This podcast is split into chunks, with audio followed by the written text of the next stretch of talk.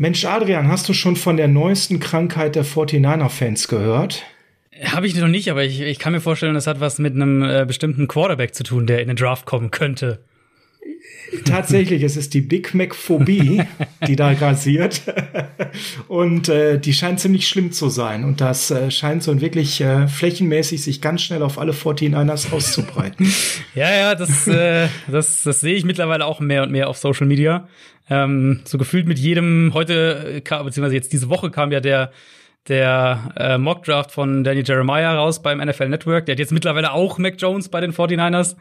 Ähm, ja, ja, ja. Ja, ja. die Angst geht Das um. hört irgendwie nicht auf. Ja, nimm uns doch vielleicht heute mal die Angst. Das wäre total nett von dir. Auf dich hören ja die Leute da draußen. ja, also wir reden ja gleich noch ausführlich über die ganzen Quarterbacks. Ähm, ich bin da weiter recht entspannt. Ich hatte jetzt zuletzt äh, ähm, Justin Fields bei den Niners und ohne zu viel zu spoilern, aber das bleibt auch bis auf weiteres mein Tipp. Ja, gut, dann müssen wir das ja nur noch ähm, Shanahan und Lynch flüstern und dann geht das ja klar. Gut, dann starten wir mal.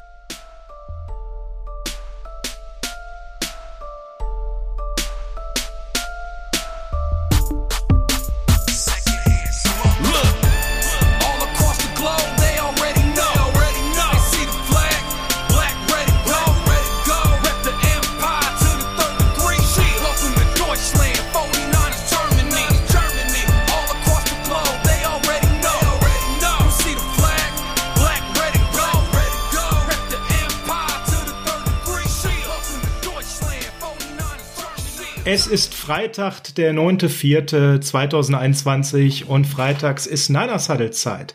Mein Name ist Sascha Lippe und an meiner Seite hier beim Niners Huddle, dem Podcast der 49ers Germany, ist wie immer Team Fields. Frank Höhle, schönen guten Tag, schönen guten Morgen, schönen guten Abend. Schön, dass ihr bei uns seid. Und jetzt haben wir nicht nur Team Fields, sondern äh, auch die Big Mac Phobie und was auch immer noch alles äh, auf uns kommen könnte. Mockdraft ist ja sowieso alles Quatsch. Wir haben es ja seit gestern noch wieder mitbekommen. Ein Trade und alles wird wieder durcheinander geworfen. Da kann man mal eine Woche vor dem Ganzen drauf gucken. Die vom Adrian, der heute netterweise bei uns ist, die sind immer ganz amüsant, insbesondere was danach auf Twitter darunter veranstaltet wird. Da hat man immer Popcorn-Kino bei der ganzen Nummer. Schön mitlesen oh ja. und einmal äh, nochmal irgendwas dabei streuen, was dem einen oder anderen nicht gefällt, dann geht's immer ab. Hallo Adrian, schön, dass du wieder bei uns bist. Heute in der George Kittle Folge. Es ist Nummer 85. Hallo, hallo, vielen Dank für die Einladung. Ja, Mockdrafts und Power Rankings und Quarterback Rankings, das ist immer. Ja, Quarterback Rankings, äh, die sind immer, immer gut, das stimmt. Geht immer, ne? Geht immer, man muss sich immer eine Stunde Zeit nehmen oder so für Social Media danach, aber äh, es gehört ja dazu. Ja, Adrian, schön, dass du dir die Zeit nimmst. Ist schon wieder lange her, dass du bei uns warst. Damals zur Folge mhm. 10. Wir haben einfach mal 75 Folgen ohne dich weitergemacht. Ich hoffe, das war in Ordnung.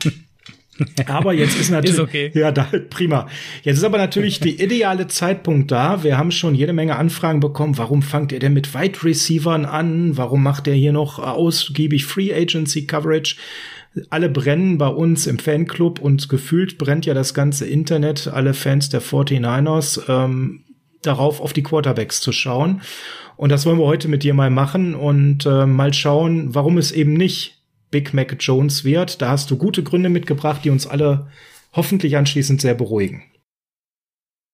Das hoffe ich, ja, das hoffe ich. Ähm, sonst wird mein Mockdraft vermutlich auch falsch sein. Das kann ich an der Stelle schon sagen, weil äh, mein, ich habe jetzt zwei bisher gemacht. Eigentlich hätte ich geplant erst einen gemacht, den zweiten habe ich dann tatsächlich in Reaktion auf diesen Trade gemacht. Ähm, und also ohne jetzt zu weit vorausgreifen zu wollen, aber wenn sich jetzt nichts Gravierendes mehr ändert an der Informationslage, dann wird's bei mir im Endeffekt höchstwahrscheinlich bei Justin Fields bleiben nach San Francisco. Muss es nur noch jemand John Lynch erzählen, dass man das auch tatsächlich so an den Commissioner weitergibt. Äh, schade, Mark Socha ist ja nicht mehr da, der hätte gut übersetzen können. Wir müssen jemand Neues finden. Ja, das, äh, da haben wir jetzt eine Lücke, stimmt. Ja. Vielleicht können wir jemand deutschsprachiges dann in den späten Runden irgendwo draften, der das dann in Zukunft übersetzt. Ja. Nur, nur als Übersetzer, Frank, nicht als sportlich adäquaten Wide Receiver. Ne? Okay. ja, Adrian, bevor wir damit starten, würde uns natürlich aber zwei Dinge interessieren. Das eine ist natürlich an der Stelle, wie fandst du unsere Free Agency? Die hätte ja durchaus auch ganz anders ausgehen können, wenn Trent Williams nicht bei uns geblieben wäre. Mhm. So war unsere Free Agency, wir haben das hier mal so genannt, Bring the Band Back Together. Wir haben ja ganz, ganz mhm. viele Leute wiedergebracht Und die, die wir nicht wiedergebracht haben, waren auch eher die, die Frank und ich am Anfang auf der hm, Strichliste häufig hatten, so wie Tevin Coleman zum Beispiel oder auch ähm, äh, Jeremy Kinnan. Wie ist so dein Eindruck von dieser Free Agency? Ist die für die 49ers alles in allem gut gelaufen oder hast du da auch was zu kritisieren? Also gut gelaufen dahingehend, dass sie halt Trent Williams gehalten haben, würde ich sagen. Ich glaube, das ist halt so ein elementares Puzzleteil. Ähm, er ist einer der zwei, drei, vier besten Left Tackles in der NFL. Und spezifisch für diese Shanahan Offense ist er der beste Left Tackle in meinen Augen. Äh, mit, einfach mit der Mobilität, die er hat. Ähm, den zu halten, auch wenn man natürlich viel Geld ausgeben musste. Ich habe ehrlich gesagt gedacht, dass sie das, äh, dass sie das früher hinkriegen auch, diesen Vertrag, und dass es dann nicht so ein nicht so ein Wettbieten gibt, aber er hatte ja nun mal die, diese Klausel, dass sie ihm nicht den Franchise zergeben äh, konnten. Und ähm, klar, er hat dann seinen Markt auch ausgespielt. Wir wissen, dass die Chiefs lange mit dabei waren, wir wissen, dass die Bears lange mit dabei waren. Und wahrscheinlich wird es auch noch ein, zwei andere Teams gegeben haben.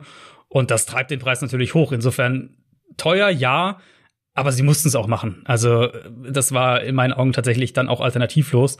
Ähm, dann fand ich ein paar ganz solide Moves. Ich finde Alex Mack als Übergangslösung in Ordnung. Der ist nicht mehr auf dem Level, das er vor ein paar Jahren noch ähm, unter Shanahan in Atlanta hatte.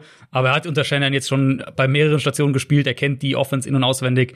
Das ist eine, eine super Übergangslösung. Mehr nicht, aber für ein bis zwei Jahre voll okay.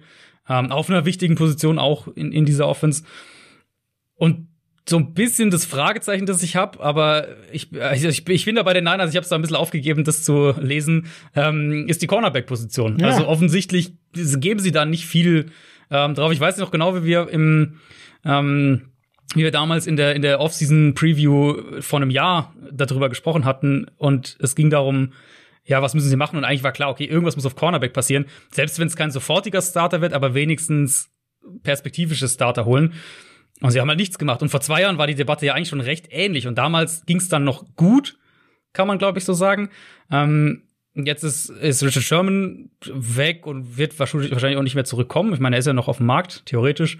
Ähm, aber genau, rechne ich auch nicht damit. Und dann ist es natürlich schon dünn. Da reden wir von Jason Barrett, der, ne, also tolle Story, aber auch jetzt bin ich da vorsichtig, mich darauf zu verlassen, dass der jetzt auf einmal wirklich langfristig fit bleibt.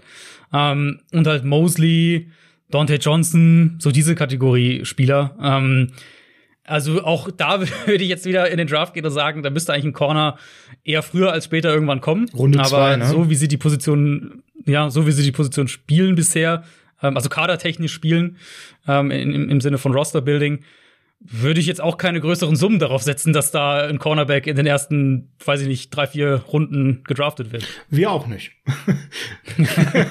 also wir sind ja auf anderen Positionen berühmt berüchtigt dafür, dann immer sehr früh überraschenderweise zu, zu draften. Diesmal sicherlich nicht nach dem Uptrade in der ersten Runde, aber an 43, Frank, dort können wir, glaube ich, nicht ausschließen, dass dann da wieder was in die D-Line geht, ne? Ja, ich glaube, das ist durchaus möglich, dass das tatsächlich dort ein D-Liner wird, aber auch da ist alles möglich. Das kann ein Wide Receiver werden, das könnte tatsächlich auch ein Cornerback werden oder in irgendein anderer Spieler, in den man sich rein zufällig verliebt hat, weil das ist, glaube ich, das größte Problem in der äh, Ära mit Lynch und Shanahan, dass man dann auch einfach sich Spieler schon vorher ausgeguckt hat, festgeguckt hat und die eigentlich unbedingt haben möchte und dann wahrscheinlich noch wieder irgendwie so ein Uptrade oder irgendwas dabei rauskommt, wo man noch wieder wichtige Picks aufgibt, nur um den tatsächlich sicher zu haben. Das haben wir jetzt mehrfach schon gesehen. Ganz Schreckensszenario, womöglich das, was uns eigentlich noch so richtig fehlt, so ein Pass-Catching Running Back, nicht, dass sowas in der zweiten Runde passiert. Drin ist das alles. Ja, wäre furchtbar, ne? Und was ja auch nicht äh, ganz, ganz äh, solide besetzt ist, ist Slot-Wide Receiver. Da ist auch nichts los bei uns, ne? Also müssen wir mal gucken. Da gibt's dieses Mal, glaube ich, eine ganz gute Klasse mit ein paar guten Leuten. Das hatten wir mit dem Julian Barsch in der letzten Folge auch schon auseinandergenommen. Also es ist für uns auch dann ab zweite Runde wieder totale Überraschung, was da passieren wird. Ähm, mm. Mm wir hatten so ein bisschen den Eindruck, dass bei Richard Sherman jetzt auch so die Luft raus ist und waren auch wir haben vorher die Position, sind wir durchgegangen, wer Free Agent ist und wir hatten ihn auf der ähm, Liste der Leute, die wir nicht weiter verpflichten würden. Es sei denn, es ist ein extrem günstiger Deal. Hast du mhm. auch das Gefühl, dass das jetzt so langsam der Abgesang bei ihm ist? Er war jetzt viel verletzt, wenig auf dem Platz, hat zuletzt viele Business-Entscheidungen getroffen, die haarsträubend sogar in ein, zwei Szenen waren, äh, wo er wirklich den Kontakt vermieden hat. Ähm, irgendwo macht er zuletzt eine ganz unglückliche Figur bei uns. Ja, irgendwo schon. Also ich glaube immer noch, dass er auf einem soliden Level spielen kann und dass er immer noch halt diesen Leader-Aspekt mitbringt. Aber ich verstehe schon, warum jetzt ein Team wie San Francisco das kurzfristig eigentlich wieder angreifen will, dann vielleicht eher in eine andere Richtung geht. Also was ich mir zum Beispiel bei Sherman total gut vorstellen könnte, wenn er an die Ostküste gehen will, das ist ja dann auch so ein bisschen die Frage, ähm, wären halt die Jets beispielsweise, wo er zu Robert Sala noch mal ein, zwei Jahre geht. Die Jets haben absolut nichts auf Outside Corner mhm. und du kannst da halt vermutlich eine junge Gruppe äh, mit mit Vorjahres-Rookies und diesjährigen Rookies ähm, könntest du halt so einen Sherman dazustellen und er, er kann die so ein bisschen an die Hand nehmen für ein, zwei Jahre. Das wäre so eine Rolle. Aber ähm, wenn du jetzt ein Team bist, das sagt, wir wollen eigentlich jetzt angreifen, ähm, dann verstehe ich schon, warum man da jetzt in eine andere Richtung geht. Ich meine, das Gute bei Sherman ist ja, dass er sowieso nicht jetzt primär über seine Athletik kommt, sondern eher über die Spielintelligenz, über Antizipation, über das Spielverständnis. Ähm, und das wird ihm ja wahrscheinlich auch noch ein, zwei Jahre also das wird ihm, das wird ihm immer beibleiben so, aber er wird wahrscheinlich auch noch dann ein, zwei Jahre eine ausreichende Athletik haben, um damit jetzt nicht unterzugehen. Vollkommen richtig. Ähm, wir haben äh, uns eigentlich auch so gedacht, da wird sich letztes Jahr auch während seiner langen Verletzungszeit, hat ja lange, lange Wadenprobleme gehabt und hat mehr als die halbe Saison verpasst, da wird sich auch im Lockerroom etwas ähm, verschoben haben, so im Machtvakuum. Weil unser Eindruck war, als eigentlich Fred Warner jetzt der Mann in dieser Defense mm, ist, der mm. dort eigentlich auch den Ton angibt und dass Richard Sherman das auch gerade im letzten Saisondrittel, wo er ja wieder näher an der Mannschaft war, glaube ich, auch nicht so gefallen hat. Die Körpersprache auf dem Feld war eine ganz andere und dann, wie gesagt, so merkwürdige äh, Business Decisions, obwohl man eigentlich immer sagen kann, der tackelt ja auch eigentlich gut, äh, in, äh, wenn er gegen den Run äh, arbeiten muss und dergleichen. Und genau das haben wir nicht mehr gesehen. Der war da schon geistig irgendwie nicht mehr bei dem Team, war unser Eindruck. Und deswegen wundert mich es jetzt auch nicht wirklich, dass der auch immer noch Free Agent ist. Das könnt ihr sicher besser beurteilen als ich. Da seid ihr wesentlich mehr drin und, und dran, wöchentlich und täglich am Team. Äh, aber dass dann, dass ein Drop-off im Play war, äh, ich glaube, das steht außer Frage. Glaubst du denn, dass Red diese Saison ähm, annähernd nochmal bestätigen kann? Natürlich immer unter der Prämisse, er bleibt gesund, denn das war ja im Prinzip äh, All-Pro-Niveau. Das war ja so absolut nicht zu erwarten und mhm. hat ja die eigentlich riesig vorhandene Lücke auf Corner doch einigermaßen gestopft. Die Probleme waren ja verletzungsbedingt wo ganz anders und dann am Ende gar nicht mal unbedingt mhm. auf Corner. Ja, also totale positive Überraschung. War ein Spieler, wo ich auch gesagt habe, als eine ähm, ja, also Low Risk ist eigentlich der falsche Ausdruck bei ihm, aber halt als eine ja, ähm, High Risk als, als ein als finanziell gedacht ein Low Risk Signing quasi ähm, mochte ich den auch sehr für diese Free Agency. Also hätte ich mir auch durchaus bei einigen anderen Teams vorstellen können. Und so ist es ja letztlich auch. Also das, was er, ähm, also was er bei den Niners jetzt für was er unterschrieben hat, ist ja kein, äh, also ist ja kein Vertrag, der in irgendeiner Art und Weise ein größeres Risiko mitbringt, um es mal so zu sagen. Ähm, die Gefahr, die ich halt schon irgendwo sehe, ist eben, wenn wenn man sich auf einen Spieler mit der Verletzungshistorie äh, verlässt, plus Sherman ist weg. Und was, wenn, wenn Red jetzt ausfällt, sagen wir, sagen wir gar nicht mal irgendwie die ganze Saison, aber keine Ahnung, fünf Spiele oder sowas, dann sehe ich halt im Moment keinen wirklichen Floor für diese Niners Cornerback-Gruppe. Und deswegen wäre es eben in meinen Augen was, was man halt äh, ähm, adressieren müsste. Ich hatte auch San Francisco, bevor sie im Draft hochgegangen sind, dachte ich länger, dass sie vielleicht dann sogar Cornerback gehen könnten, mhm. Ähm, mhm. da in dieser Re Region 12 oder vielleicht mit einem kleinen Downtrade oder sowas. Ähm, das ist jetzt natürlich vom Tisch, aber es sollte trotzdem halt für Tag zwei ähm, eine Option sein, wo es auch eigentlich ganz guten Cornerback-Value geben sollte, glaube ich, in diesem Draft. Ja, unsere Blicke gingen nämlich genau dahin, so um zwölf oder vielleicht tatsächlich etwas nach hinten. Dann hat man so über Patrick Sertain nachgedacht, falls er noch da wäre, JC Horn, wenn er noch da wäre. Genau, Horn. Das wären so Dinge gewesen. Ähm, mhm. Und ja, jetzt guckt man so eher in die zweite Runde und hofft irgendwie, dass äh, Greg Newsom so ein bisschen fällt und eventuell an 43 noch da wäre. Ähm, hm, zum mhm, Beispiel. Ja. Newsom, genau, das wäre so ein Kandidat, den ich mir auch vorstellen könnte in der Defense. Ähm, aber auch, also es gibt wirklich ein paar, finde ich, für auch diese Range. So ein, ein Tyson Campbell zum Beispiel, den könnte ich mir auch vorstellen in der Defense. Also da gibt's schon ein paar. Der Drop-Off ist, finde ich, relativ krass, vermutlich dann so ab Mitte Runde drei. Ja. Da haben wir ja. dann einen klaren Cut. Ja. Ähm, insofern wäre es dann schon was, was man auch dann in Runde, also oder in der Range ungefähr adressieren müsste. Aber ja, mal schauen. Bisher haben sie es halt einfach nicht priorisiert. Insofern kann man zumindest nicht damit rechnen, dass es jetzt kommt. Ja, aber bei dem Drop-Off, äh, da bin ich ganz bei dir, muss ja eigentlich was in Runde zwei passieren. Und was ganz spannend ist, wir wissen ja noch so gar nicht so richtig, ähm, welche Coverage wir spielen werden in der neuen Saison, da sich da ja ein bisschen mhm. was getan hat ähm, auf der Position des Defensive Coordinators und wir uns halt sehr gut vorstellen können, dass ja auch jetzt eben das Scheme sich da verändert im Defensiven und damit auch die Spielweise. Vielleicht damit auch so ein bisschen den Anspruch, den du an einen Corner hast. Und äh, das könnte halt auch nochmal so ein Signal sein, je nachdem, wenn man im Draft zuschlägt, wen man da holt, mit den Weiterverpflichtungen von jetzt drei Leuten, mit, mit Kwan Williams, mit Verrett und mit Mosley, das deutet ja eher so ein bisschen darauf hin, dass man keine krasse Veränderung hat. Aber man kann es halt mhm. noch nicht ausschließen. Wir haben ja jetzt auch Jakiski Tat zurückgebracht. Das hat uns beiden zum Beispiel sehr überrascht. äh, unser Freund Holzhände, wie wir ihn immer gerne nennen, weil der halt auch die, die krassesten fangbaren Interception nicht fängt. Ähm, den hatten wir auf der Streichliste und äh, Frank hat da schon so eine Theorie, wieso, weshalb, dass die Safeties da vielleicht auch eine andere Rolle spielen können mhm. in der neuen Saison, Frank, ne?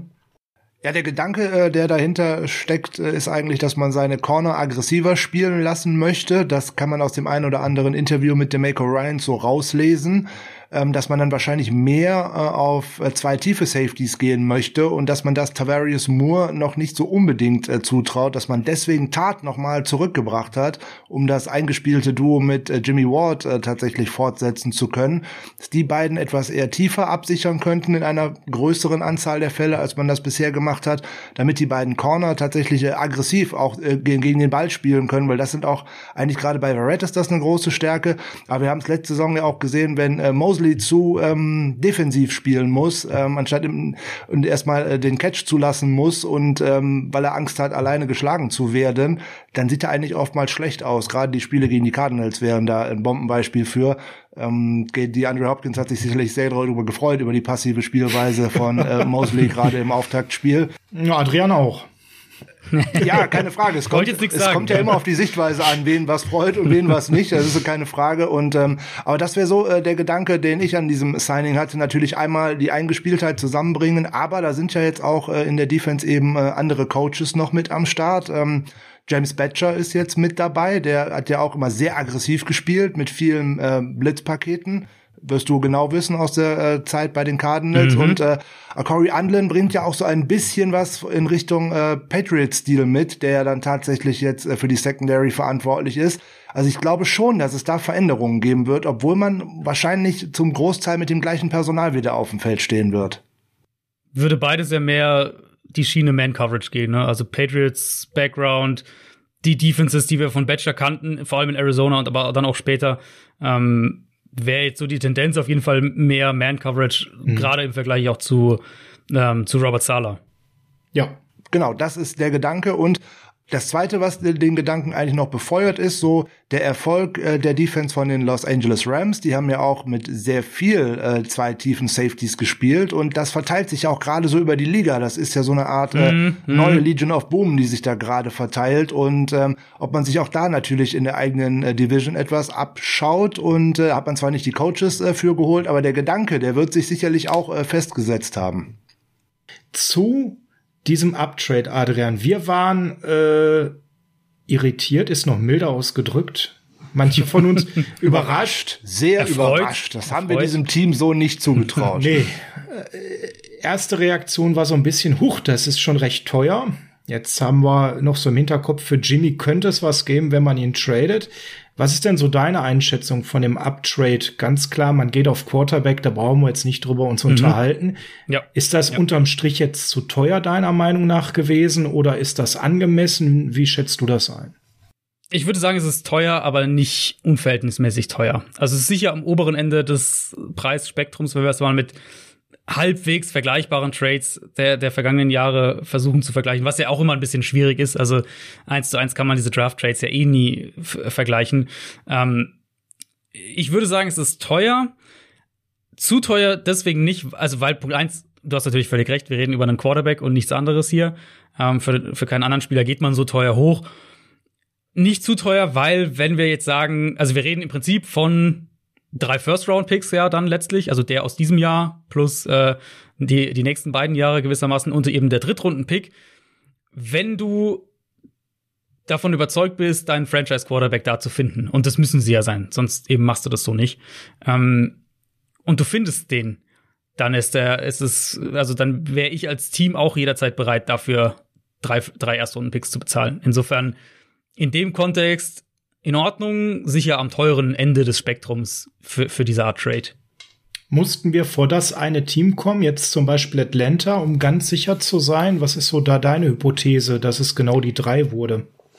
Ja, ich denke, ich würde, ich würde denken, dass man eben sich sichern wollte, den dritten Quarterback zu bekommen. Also, dass das einfach die, die Überlegung dahinter war. Ich glaube, wir alle wissen, dass eins, also gut, jetzt mittlerweile wissen wir es auch sicher, nachdem Donald nicht mehr bei den Jets ist, aber auch davor sind wir alle davon ausgegangen, dass eins und zwei Quarterbacks sind. Und die Frage war ja dann eben, nimmt Miami an drei einfach dann den ersten Nicht-Quarterback, kommt vielleicht ein anderes Team an den Spot hoch, ähm, und du wolltest eben nicht das Team sein, glaube ich, das dann erstmal an vier geht und zack, auf einmal sitzen die Panthers vor dir oder die Broncos oder die Patriots oder wer auch immer. Äh, deswegen vermute ich mal, San Francisco hat eine gewisse Range an Quarterbacks, die sie, wo sie gesagt haben, für die sind wir bereit hochzugehen. Und das sind, das sind vielleicht drei, vielleicht sind es auch vier. Aber an drei sicherst du dir natürlich noch mal die Möglichkeit, einen Spot höher zu, zu in deinem Quarterback-Ranking äh, zu gehen. Mhm, mh. Und Carolina ist so ein bisschen äh, Verlierer unseres Uptrades, kann man sagen, ne? Absolut, absolut. Die Panthers, ähm, ja, also wir haben auch gerade im, Podcast diese Woche drüber gesprochen. Es ist eben für Carolina denkbar schlecht gelaufen, die ganze Offseason Quarterback-technisch jetzt gesehen. Weil ich glaube, es ist ein offenes Geheimnis, dass die Deshaun Watson haben wollten der jetzt aus anderen Gründen erstmal kein Thema sein wird für einen Trade. Ähm, es ist bekannt, dass sie bei, bei Matt Stafford dann mitgeboten haben. Den haben sie nicht bekommen. Äh, es ist, es steht zu vermuten, dass sie auch ein Kandidat gewesen wären, um in diese Top 4 ähm, hochzutraden. Und nachdem eben der Nummer 3 Spot weg war, sitzen halt die Falcons an 4. Und die Falcons sind halt in einer Division mit den Panthers und werden sicher nicht den, den Weg zum Quarterback ebnen wollen. Und das, glaube ich, unterstreicht auch dieser Trade jetzt für Sam Darnold, der halt so ein bisschen dann Option 5 oder wie auch immer man es äh, rechnen will, letztlich war für, äh, für die Panthers. Es hat da etwas gerade von äh, Schadensbegrenzung, damit sie jetzt tatsächlich äh, einen anderen ja, äh, Quarterback ja. haben. Über Sam Darnold haben wir ja auch äh, häufiger mal äh, philosophiert, ob der in einer Shanahan-Offense äh, tatsächlich funktionieren würde, weil das auch immer noch eine Option gewesen wäre, wenn man an zwölf äh, geblieben wäre mit seinem First-Round-Pick und die Jets tatsächlich äh, Wilson oder wen auch immer äh, an zwei gepickt hätten, die hätten ja dann wahrscheinlich den dann auch abgegeben, so wie sie es jetzt halt auch gemacht hätten. Mhm, mhm. Boah, das war also immer auch bei den verfügbaren Optionen außerhalb eines Uptrades war das eigentlich auch äh, etwas, ja. was wir uns hätten äh, ganz gut vorstellen können, ähm, was uns deutlich lieber gewesen wäre als sowas wie äh, Kirk Cousins oder andere Dinge hm. hier. Ähm, keine Ahnung, äh, Aaron Rodgers oder wie auch immer, klar, das wäre toll gewesen, aber den hätte man nicht bezahlen können mit dem ganzen Vertraggedönse und Matt Ryan und was weiß ich nicht alles. Also das ist schon äh, interessant, wie das da dieses Jahr geht. Also das könnte ja tatsächlich mal ein Draft sein, wo vielleicht sogar an den ersten vier äh, Positionen tatsächlich Quarterbacks gehen. Das gab's ja auch noch nie. Davon gehe ich jetzt mittlerweile wirklich aus. Die, die einzige Frage für mich ist so ein bisschen, ob es die Falcons selbst sind mhm. an vier oder ob da jemand hochgeht. Und wenn jemand hochgeht, mein Tipp, wenn jemand hochgeht, sind es die Patriots mhm. ähm, die dann wahrscheinlich einen ähnlichen Preis ungefähr zahlen würden wie jetzt, Atla wie jetzt San Francisco für drei. Dann eben an Atlanta den einen ähnlichen, vergleichbaren Preis mhm. zumindest zahlen würden. Ähm, oder Denver. Also eines von den beiden Teams, wobei ich mir vorstellen könnte, passend zu dem, wie die Offseason da bisher gelaufen ist, dass die Patriots halt einfach super aggressiv sind, falls es die Möglichkeit gibt. Also, wenn die Falcons sagen, äh, wir wollen selber einen Quarterback nehmen, dann hast du halt auch keine Chance hochzukommen. Aber so wie es im Moment klingt, gibt es ja zumindest durchaus Stimmen in, in Atlanta, die, äh, die jetzt nicht unbedingt sagen, dass sie dieses Jahr einen Quarterback nehmen müssen. Mhm. Müssen sie äh, sicher nicht. Auch die Verlängerung oder beziehungsweise die Vertragsumstrukturierung von Ryan ist ja jetzt auch nicht so, dass sie ihn nicht nächstes Jahr trotzdem äh, entlassen könnten. Aber die haben seit sie Matt Ryan äh, haben noch nie wieder so hoch gepickt an vier, sondern immer deutlich darunter. Also vielleicht wäre es tatsächlich auch ihre große Chance, den genau. Erben ja, genau. jetzt also schon mal zu holen. Total. Es gibt ja, es gibt ja gewissermaßen, man kann ja, man kann es ja aus zwei Perspektiven sehen. Also entweder, gerade falls es Trey Lance wäre, falls Trey Lance derjenige wäre, der an vier noch da wäre, ist sicher derjenige aus dieser Spitzengruppe, der am meisten Zeit braucht. Und den jetzt mal ein Jahr oder anderthalb Jahre sogar hinter Matt Ryan zu setzen, natürlich verlierst du dann einige der günstigen Rookie-Vertragsjahre. Aber es könnte halt aus Spielerentwicklungssicht sozusagen, könnte das so die, die Mahomes-Schiene so ein bisschen sein, ähm, die man da fahren könnte. Die andere Überlegung kann natürlich auch sein, und das finde ich auch gar nicht so blöd dann als Alternative, wenn man sagt, naja gut, wir finden jetzt irgendwie zwei Quarterbacks richtig gut, dann drei noch okay, aber hm, so richtig, so richtig verliebt sind wir jetzt in keinen. Wenn du jetzt von vier an, wo sind die Patriots 15, von vier an 15 runtergehst, dann ähnlich wie jetzt der Miami mit diesem Trade, äh, sackst du natürlich brutal viel Trade-Kapital, also Draft-Kapital ein. Und das kann logischerweise dann auch dir wiederum helfen, wenn du in ein oder zwei Jahren selbst für einen Quarterback hochgehst. Dann machst du sozusagen einfach so das gleiche Spiel wieder zurück und gehst, investierst die Pick wieder und, und gehst wieder hoch. Ähm, den Weg für Atlanta so ein bisschen, wir panten dieses Jahr bei der Quarterback-Frage, geben dem einfach mal noch ein Jahr, aber wir nehmen so viel Draftkapital mit, dass wir nächstes Jahr hochgehen könnten, wenn wir das wollen. Das finde ich eigentlich auch nicht den, nicht den blödesten Ansatz. Ist ja auch der Miami-Ansatz eigentlich. Sie haben sich ja noch einen ja, First-Round-Picks ja. dazu gesichert, falls es denn mit äh, Tua doch nichts werden sollte, vermeintlich. Ganz genau. So kann ich ja. zumindest schon mal, was von den Niners jetzt bekommen hat, tatsächlich äh, auch für etwas anderes verwenden in der ja, Zukunft. Und, und Philly, Philly ja auch letztlich. Philly auch, also die haben jetzt Jalen Hurts mal so erstmal, aber äh, sicher nicht, ähm, nicht in Stein gemeißelt. Und wenn es halt äh, nicht gut läuft, dann werden auch die nächstes Jahr ein Kandidat sein. Frank, du hast, bevor wir jetzt mal von Adrian gleich hören, wer unser Pick an drei wird, etwas vorbereitet zum Pick Nummer drei, was ganz interessant ist. Ja, ich habe mal aus zwei Gesichtspunkten darauf geschaut, was so überhaupt mal in den letzten Jahren so an Pick 3 äh, ausgewählt worden ist und was die 49ers in ihrer Geschichte so mit dem dritten Pick so angestellt haben. Und zwar gerade so in Sachen Quarterback. Da hätten wir äh, ein 2 zu 1 gutes Omen äh, für uns, was wir da ausgewählt haben. Äh, ich fange mal mit den beiden Guten an, weil der letzte Name, der da fällt, der ist schon lustig, aber wir können über Title reden, 1951, also der war schon ganz gut, der ist schließlich auch in der Hall of Fame gelandet, über John Brody, er ist ja auch eine 49ers-Legende, da braucht man ja auch nicht reden, da, großartig darüber, seine Nummer 12 ist ja auch retired, also auch äh, in diversen Pro Bowls gewesen. Der war mal NFL MVP 1970. Also das äh, könnten wir uns, ähm, würden wir gerne nehmen, egal wer das dann ausgewählt wird.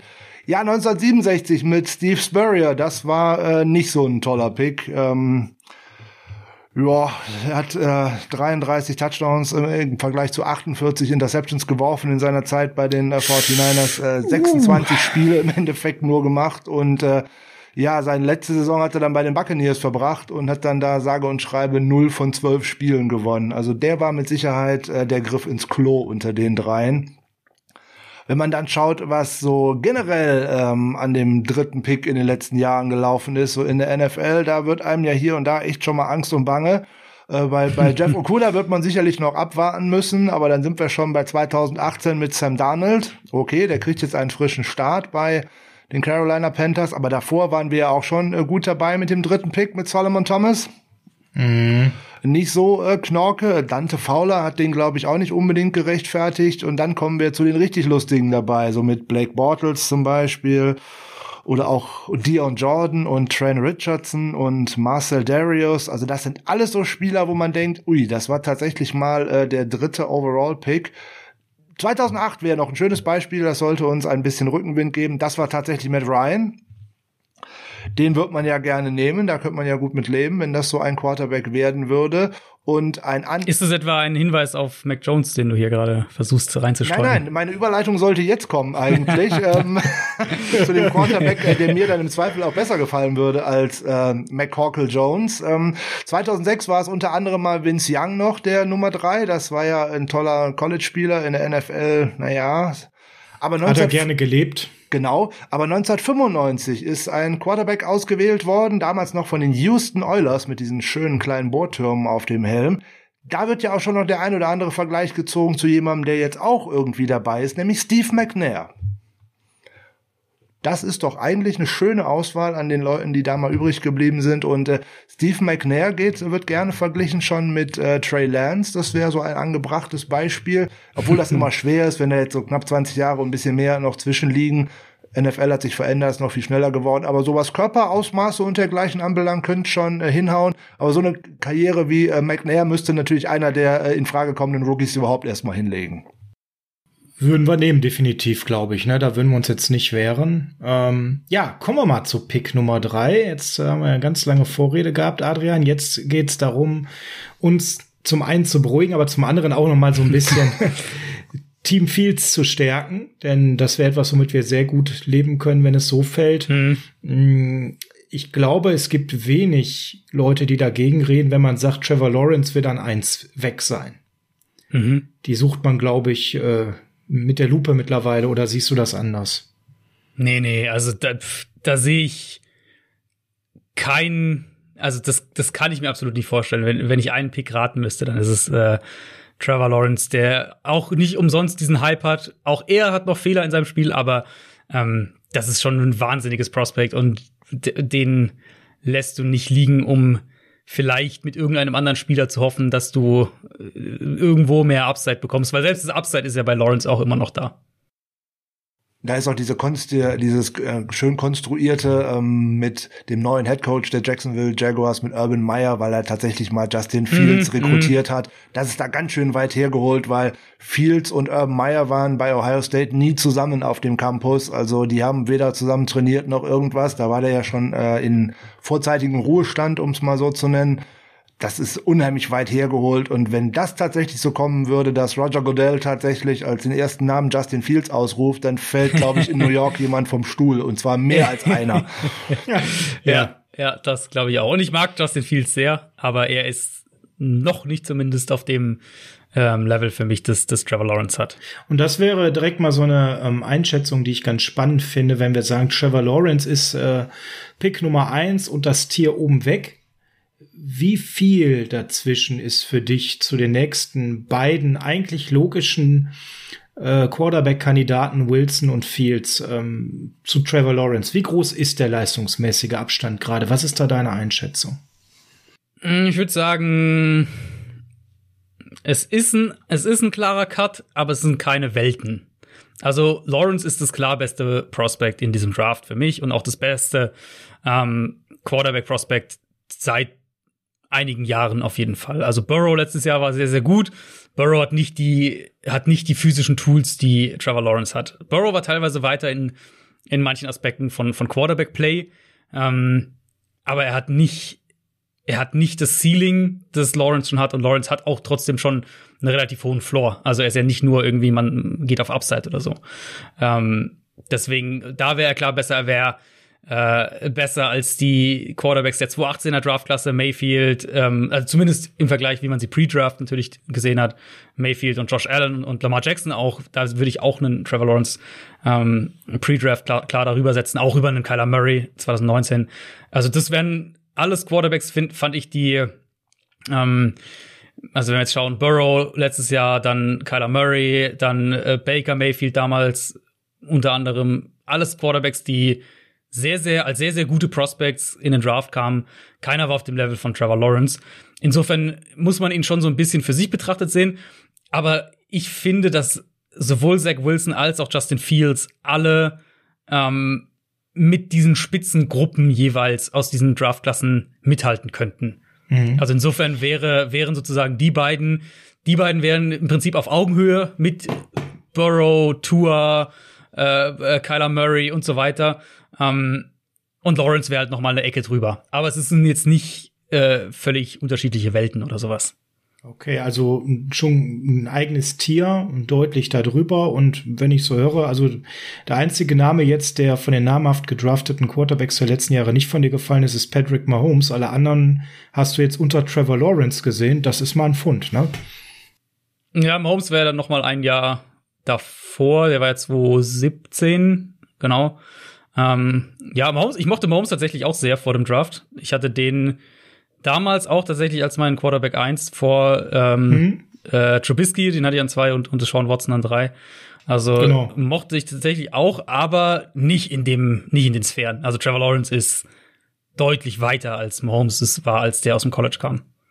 Ja, die College-Karriere ja. spricht ja eindeutig für äh, Lawrence. Viele Jahre Starter gewesen mhm. bei Clemson, vielleicht dem aktuell zweitbesten äh, Programm nach Alabama überhaupt. Äh, wenn man das, was er in der College-Zeit tatsächlich aufgelegt hat, mal mit dem NFL-Passer-Rating umrechnet, hat er über seine ganze College-Zeit ein Passer-Rating von 118,4 hingelegt. Und das ist äh, eigentlich schon ja. unfassbar gut. Und damit liegt er zum Beispiel über Joe Burrow mit seiner einen fantastischen Saison, weil er war da vorher auch maximal Durchschnitt.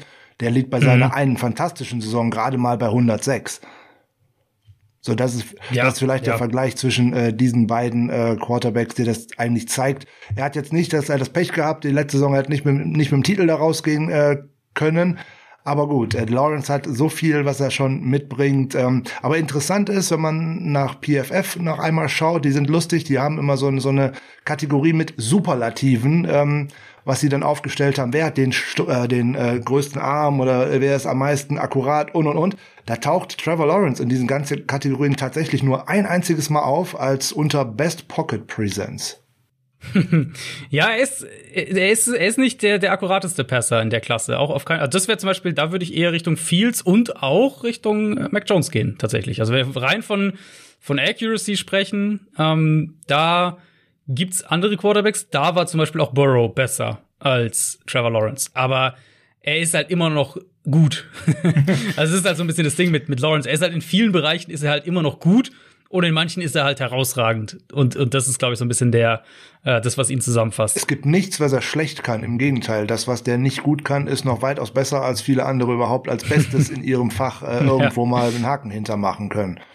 Also da ist, sind genau. wir uns, glaube ich, alle einig. Also einfach ich glaube, dass das, das Wort komplett drückt es einfach unheimlich gut aus. Ne? Der bringt so wahnsinnig viel mit in allen Facetten des Spiels und äh, ja, er kann natürlich noch mal ein bisschen an der Accuracy arbeiten, aber ja, gut, es ist dann auch schon ein bisschen Jammern auf hohem Niveau gefühlt. Genau, also bei Lawrence so mit der größte Kritikpunkt oder mit das, das auffälligste, was ich negativ bei ihm fand, als ich ihn analysiert habe, war, dass er, ähm, also Clemson spielt halt auch eine sehr RPO-lastige Offense. Das heißt, er hat über die Mitte des Feldes meistens relativ simple Reads bekommen. Und wenn sie nicht über die RPOs, über die Mitte gegangen sind, dann haben sie viel ISO-Ball gespielt. Also sprich, outside ihre großen Receiver eins gegen eins isoliert und die dann halt vertikal attackieren lassen. Und da hatten sie zum einen halt wirklich auch Türme. Also T. Higgins beispielsweise war ja, war ja äh, ähm, Clemsons Receiver bis letztes Jahr außen Justin Ross noch dazu. Also wirklich auch Receiver, die halt auch was wegfischen. Und Lawrence hat halt diese Bälle 30 Yards Downfield an die Sideline perfekt platziert. Und so haben sie halt super viel einfach gepunktet. Also es, es musste nicht kompliziert sein sozusagen ähm, für Clemson. Was mir halt dann häufiger mal bei ihm aufgefallen ist, ist, dass er halt wenn er über die Mitte dann wirklich arbeiten musste mit seinen Reads, dass er da dann noch ein bisschen Nachholbedarf hat, glaube ich. Also da übersieht er mal einen Verteidiger, da sieht man dann auch die Accuracy, die nicht ganz so gut ist äh, oder nicht ganz so konstant ist zumindest. Und da waren dann auch ein paar bisschen hässlichere Würfe mit dabei. Aber also ja, es ist bei ihm wirklich alles immer Klagen auf hohem Niveau. Ganze dient ja auch nur so ein bisschen mal zur Einordnung für alle Hörer, weil den werden wir nun mal eh leider nicht kriegen.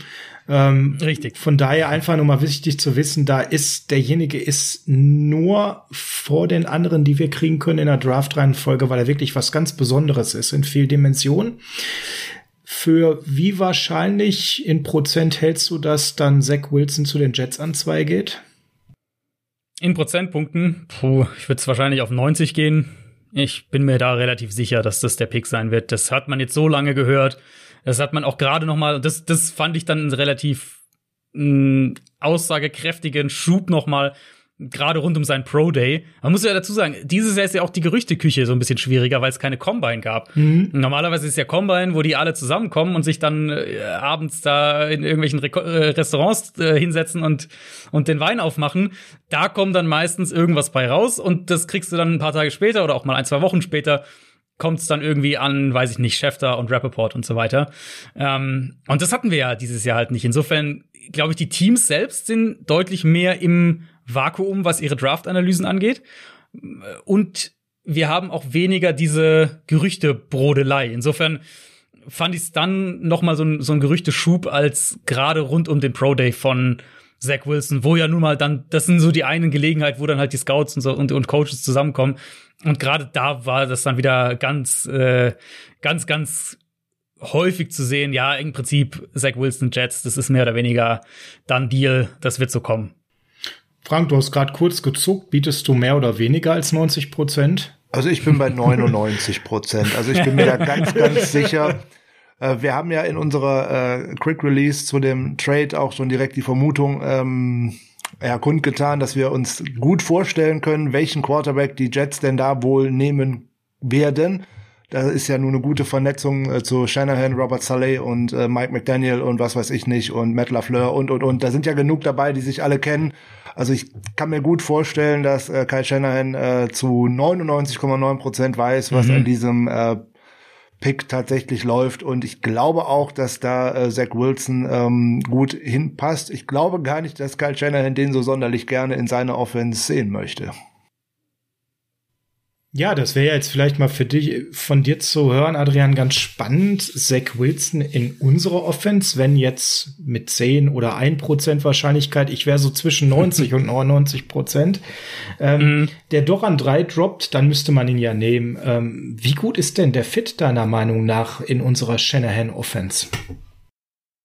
Also ich, ich sehe den Kritikpunkt, dass den, Le den Leute da anbringen können. Also das ist mir schon aufgefallen mit, mit Zach Wilson. Der Kritikpunkt ist häufig bei ihm, ähm, dass er Probleme noch damit hat, ähnlich wie das, was ich bei Trevor Lawrence gerade gesagt habe, nur bei Wilson vielleicht noch mal eine Stufe größer, ähm, wirklich auch die Mitte des Feldes zu, zu lesen. Genau. Wirklich seine Routes in dem Bereich des Feldes zu erkennen. Und klar, die Shannon, wir reden bei Shannon natürlich viel über das Outside Zone, Play Action und so weiter. Und das ist auch ein wichtiger Teil der Offense, aber ganz, ganz viel findet ja nun mal in der Mitte mit diesen ganzen Crossern statt, um dann viel Yards nach dem Catch zu produzieren. Das ist ja ein elementarer Bestandteil der Offense.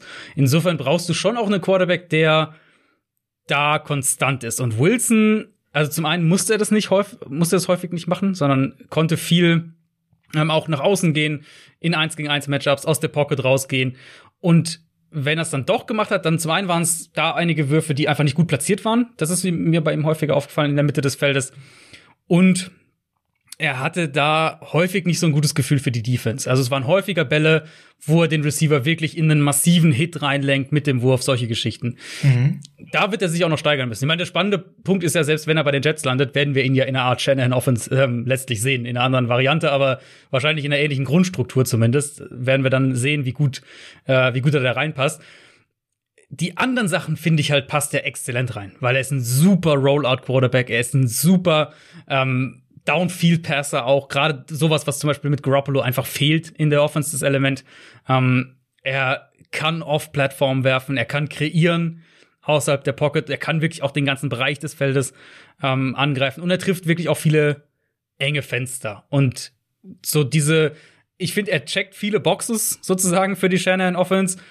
Den einen Bereich, der wichtig ist, da wird er sich noch verbessern müssen. Aber das halte ich jetzt auch nicht für komplett ausgeschlossen, dass er das kann. Mir sind auf Tape auch genau die Dinge aufgefallen, die du auch gerade so schön äh, dargelegt hast. Gerade die Hospital Balls in der Mitte äh, für seine Receiver, mhm. die sind äh, auffällig. Das wird in der NFL übel, übel wehtun. Äh, insbesondere mhm. die Competition, gegen die er gespielt hat, ist ja mal, ähm, naja, ja. nennen, nennen wir sie mal äh, bescheiden, um ehrlich zu sein. Ähm, ein, einen guten Gegner letztes Jahr gehabt, Coastal Carolina, und äh, da sah er schon so gar nicht gut aus. Und du hast vollkommen recht, er ist total gut zu Fuß und auch die Bälle, die er werfen kann, das erinnert tatsächlich hier und da auch ein bisschen an äh, Rogers oder auch Mahomes. Der ist off-Plattform, ist der wirklich sehr gut. Also da kommen wirklich gute Bälle raus, aber auch mehr in die Seite, äh, an die Seite, an die Seitenlinie und nicht ähm, in die Mitte. Also da mhm. übersieht er gerne mhm. viel. Und äh, ich glaube, die Umstellung für ihn wird relativ schwierig werden, wenn er von den ganzen vier Wide Receiver Sets von einer Seite weg muss, weil das in der NFL ja nun mal verboten ist. Das wird ja sehr, sehr viel gespielt bei BYU und da muss man auch mal gucken, wie er äh, damit dann zurechtkommt. Und insbesondere die O-Line bei den Jets, das wird sehr interessant zu sehen sein, weil der hatte immer so viel Zeit, der hatte sah immer irgendwie so eine Herbstferien aus, bevor der den Ball werfen ja, musste hinter ja. dieser O-Line. Das wird natürlich bei den Jets auch spannend. Oder generell in der NFL absolut. wird spannend. Ja, ja. genau, absolut. Äh, wird generell spannend. Das ist so der andere große Kritikpunkt. Wir haben ihn einfach recht wenig gegen Druck gesehen. Also es ist, ich finde, es ist ein fairer Kritikpunkt dahingehend zu sagen, wir haben es von ihm kaum gesehen. Er musste damit kaum arbeiten. Auf der anderen Seite würde ich auch sagen, ein Quarterback, der so gut off-Plattform ist und der so sicher dabei ist, wenn er sich aus der Pocket rausbewegt, da bin ich deutlich optimistischer, wie der mit Pressure umgeht, als bei einem Mac Jones, der das halt einfach nicht kann der hat nicht die Füße dafür. Ähm, aber das ist auch eine interessante Richtig. Sache. wenn man sich die Fußarbeit von ihm anschaut, gerade wenn er in der Pocket bleibt, dann erinnert er mich an einen Quarterback, der mich da immer sehr zur Verzweiflung getrieben hat, nämlich Colin Kaepernick. Füße, seine Füße parallel zu seiner Offensive Line und ja, wenn er dann ja, zu lange ja. da stehen muss, dann kommen nämlich auch diese Würfe, die einfach nicht gut sind, weil dann an die Fußarbeit schon nicht stimmt. Ja, das ist so ein bisschen, genau. geht er dann zu sehr vom Vertrauen in seinen Arm rein, habe ich so immer das Gefühl, und äh, vergisst so ein bisschen die Füße dabei, ne? Genau, das, das kann bei, ich sage jetzt mal, dieser Art Quarterback, die halt über ein hohes Armtalent verfügen, sieht man das manchmal. Josh Allen hatte das Problem, ähm, Lamar Jackson hatte das Problem auch im College teilweise. Die gute Nachricht hier ist eben, dass es korrigierbar ist. Also das haben wir jetzt über die letzten Jahre mehrfach gesehen. Gerade, also die beiden sind so ein bisschen das, das Paradebeispiel, dass du halt daran echt arbeiten kannst. Also gerade Josh Allen, der sich ja wirklich von einem konstant inakkuraten Passer im Prinzip im College bei, gegen schlechte Competition stückweise von Jahr zu Jahr in der NFL ähm, da deutlich gesteigert hat. Und auch Lamar Jackson, den ich, also den ich sowieso schon im College besser fand, als er teilweise gemacht wurde, aber der ja dann im, in der NFL auch nochmal einen Riesensprung gemacht hat, auch in der Hinsicht. Also ähm, Wilson ist kein fertiges Produkt. Und ich würde auch nochmal da, weil also den Vergleich gibt's ja auch häufiger hier, äh, Rogers und Mahomes und so. Ähm, ich würde da auch nochmal echt drauf hinweisen. Also Punkt eins, er hat nicht die Armstärke von den beiden. Das ist, glaube ich, ganz wichtig nochmal zu sagen. Er hat einen guten Arm, er hat einen Arm, der viel kann, aber er hat nicht die Armstärke von den beiden. Und gerade Mahomes, finde ich, hat ein wahnsinniges Gefühl für das Spiel. Also er hat ein unheimlich ja. gutes Gefühl, was passiert, wo er mit dem Ball hingehen kann, wie die Verteidiger sich bewegen und so weiter. Und das hat Wilson noch nicht. Das heißt nicht, dass er das nicht kriegen kann. Also gerade Mahomes war auch selbst ja im College äh, durchaus mal so ein bisschen up and down. Mhm. Ähm, aber also von dem ist er doch noch auch ein gutes Stück entfernt, auch wenn seine Off-Plattform-Würfe teilweise an die beiden erinnern. So ein bisschen so dieses Field Vision-Thema, ne? Genau, ja, genau. Ja. Was ja auch immer wieder damit, also auch Wilson ist ein Quarterback, äh, und wir kommen ja gleich zu Justin Fields, auch Wilson ist ein Quarterback, der durchaus durch seine Reads geht. Es ist nicht so, als würde er immer sich auf einen Read da festlegen, aber wenn du halt den, den Komfort hast, viel mit, in seinem Fall jetzt mit Rollouts arbeiten zu können, eher so Half-Field-Reads machen zu müssen oder nur ein, zwei Routes lesen zu müssen, ähm, dann beschleunigt es natürlich jetzt nicht gerade deine Entwicklung darin, das ganze Feld zu lesen, aus der Pocket durch die Progressions zu gehen und so weiter. Jetzt ist es ja so, Adrian, dass wir vielleicht sogar die Wahl haben, Jimmy zu traden. Ja. Mhm. Vielleicht wieder nach Hause zu den Patriots, vielleicht wo ganz anders hin. Ähm, für Wunschkonzert First Round Pick, da können wir uns nachher nochmal drüber unterhalten, ob sowas überhaupt ansatzweise realistisch ist. Wäre Wilson ein Week One Starter oder du hast gerade gesagt, er ist ein Projekt, er ist nicht fertig oder siehst du mit den Free Agency Moves, die wir gemacht haben, als das zu riskant an und er müsste erstmal noch lernen und sitzen hinter Jimmy? Ich glaube schon, dass er, dass er Day One starten kann, gerade in der Offense. Also, das muss man ja einfach sagen. Diese Offense macht es jedem Quarterback erstmal deutlich leichter. Ich glaube, für mich gibt's keine, ähm, keine Quarterback-freundlichere Offense als die Shanahan-Offense in der NFL zumindest. Insofern ähm, würde ja auch, würde auch ein Zach Wilson davon profitieren. Die Offense würde wahrscheinlich anders aussehen, als es jetzt Niners-Fans gewohnt sind über die letzten Jahre mit, mit Garoppolo. Aber sie könnte trotzdem funktionieren. Und ähm, Wilson würde das, würde die Offense wahrscheinlich anders angehen und Shanahan würde dann auch ein paar Dinge anpassen, keine Frage. Aber ähm, im Grundkern würde die Offense funktionieren. Ich meine, wir haben, wir haben die Offense schon gesehen, wie sie funktioniert mit, mit RG3 als Quarterback. Also ähm, es, es braucht nicht unbedingt den, den sofort Pro-Ready Pocket-Passer, äh, damit diese Offense gut funktioniert. Deswegen, da hätte ich relativ wenig Bedenken, dass man, dass man Wilson direkt auch starten lassen könnte. Es wird ja eine neue Facette mit der Mobilität von ihm dazukommen, die Jimmy ja nun mal einfach nicht hat. Und mhm. die man ja über Rollouts ähm, oder auch ähm, Run-Pass-Options oder ähnliches auch viel besser nutzen könnte, was bei Jimmy ja nun mal einfach überhaupt nicht möglich war. Genau, und das und auch einfach die, der Wille, aggressiv zu spielen. Garoppolo ist für mich eben einfach der prototypische Quarterback, der diese Offense super umsetzt in ihrer also hast, wenn, wenn Garoppolo fit ist, hast du eine, eine sehr stabile Baseline innerhalb dieser Offense, äh, in diesem Scheme.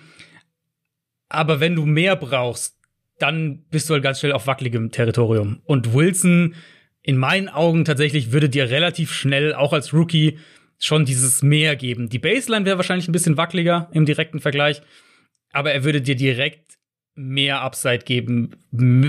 Also wahrscheinlich vom ersten Spiel an als, als Garoppolo. Aber das ist ja eigentlich die ganze spannende Frage, die ohnehin hinter diesem Uptrade steckt. Ist Kyle Shanahan bereit, seinen Joystick aus der Hand zu geben und tatsächlich ähm, einem Quarterback äh, mehr an Entscheidungen ähm, auferlegen zu wollen, anstatt mhm. dass der nur tatsächlich das umsetzt, was er ihm angesagt hat und äh, mhm. eben nicht selber etwas äh, kreativ macht. Ich weiß gar nicht, ob äh, Jimmy Garoppolo dazu großartig in der Lage wäre, weil ich glaube, er durfte es bis jetzt einfach auch gar nicht. ich würde, ich würde es mal mit einer Gegenthese beantworten.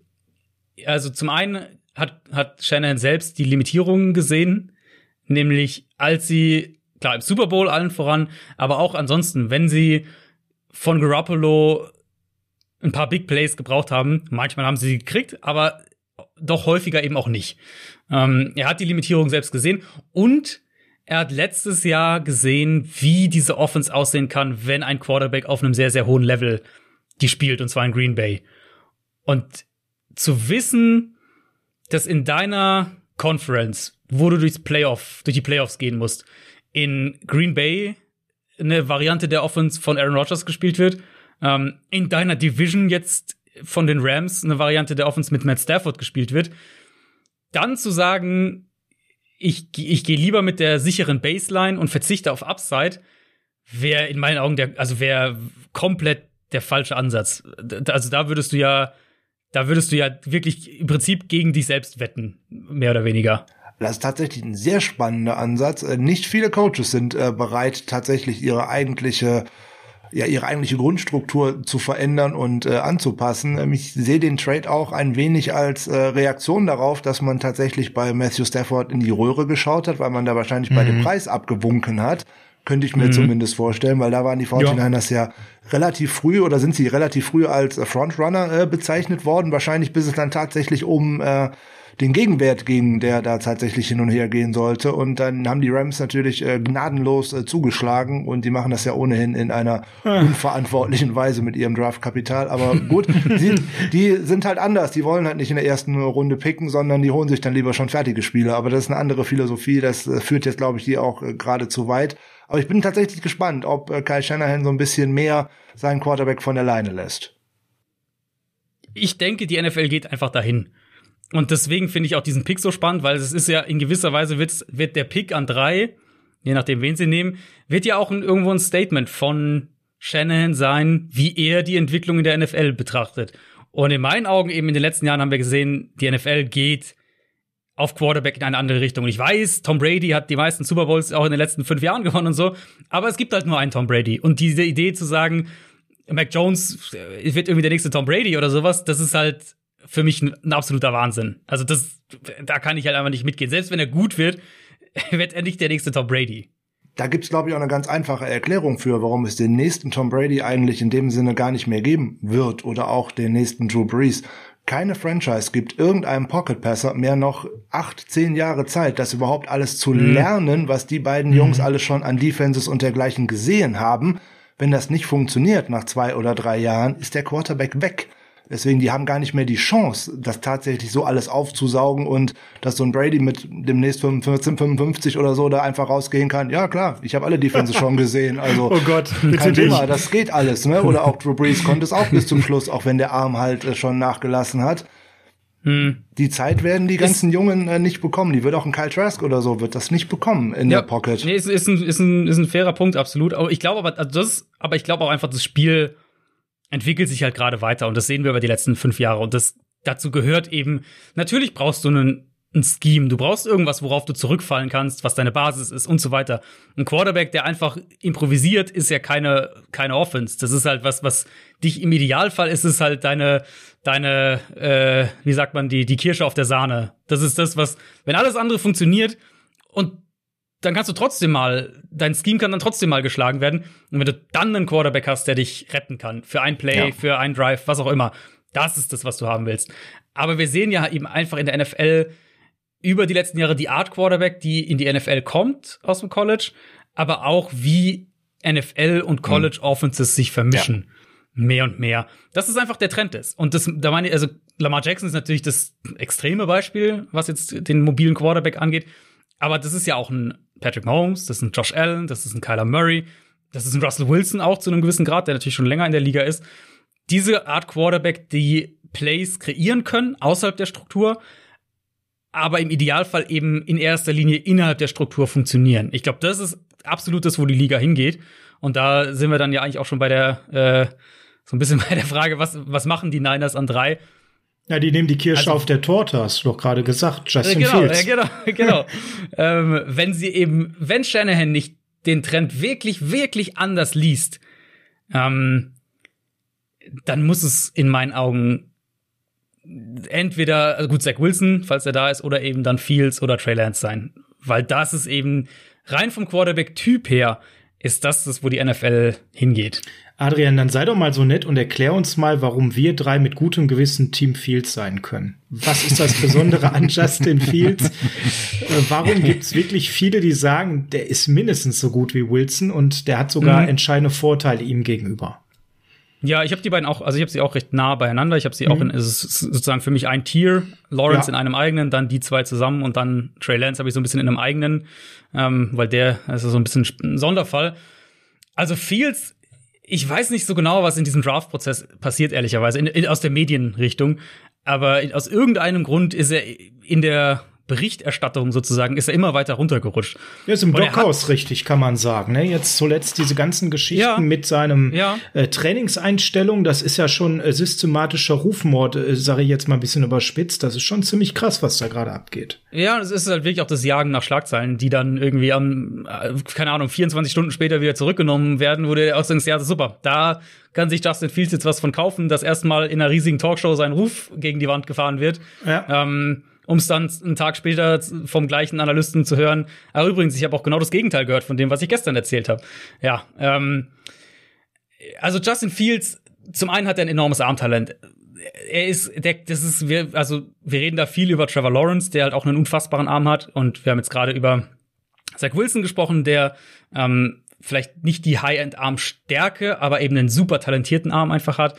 Fields hat den auch. Der hat Power im Arm, der hat Touch, der kann auf Plattformen werfen. Ähm, der ist für mich wahrscheinlich, wenn ich einen nehmen müsste in der Klasse, wo ich sage, Accuracy über die Mitte, wie schnell liest er die Mitte des Feldes, genau. all diese genau. Punkte. Das ist für mich halt Justin Fields. Und deswegen ist er eben auch, er ist für mich eigentlich der logische Fit für diese Shanahan Offense aus der Perspektive, weil er bei Ohio State so viel diese ganzen In-Breaking Routes, Crosser, Bänder nach innen, all das nicht nur dauernd spielen musste, sondern halt auch perfekt in den Lauf getroffen hat.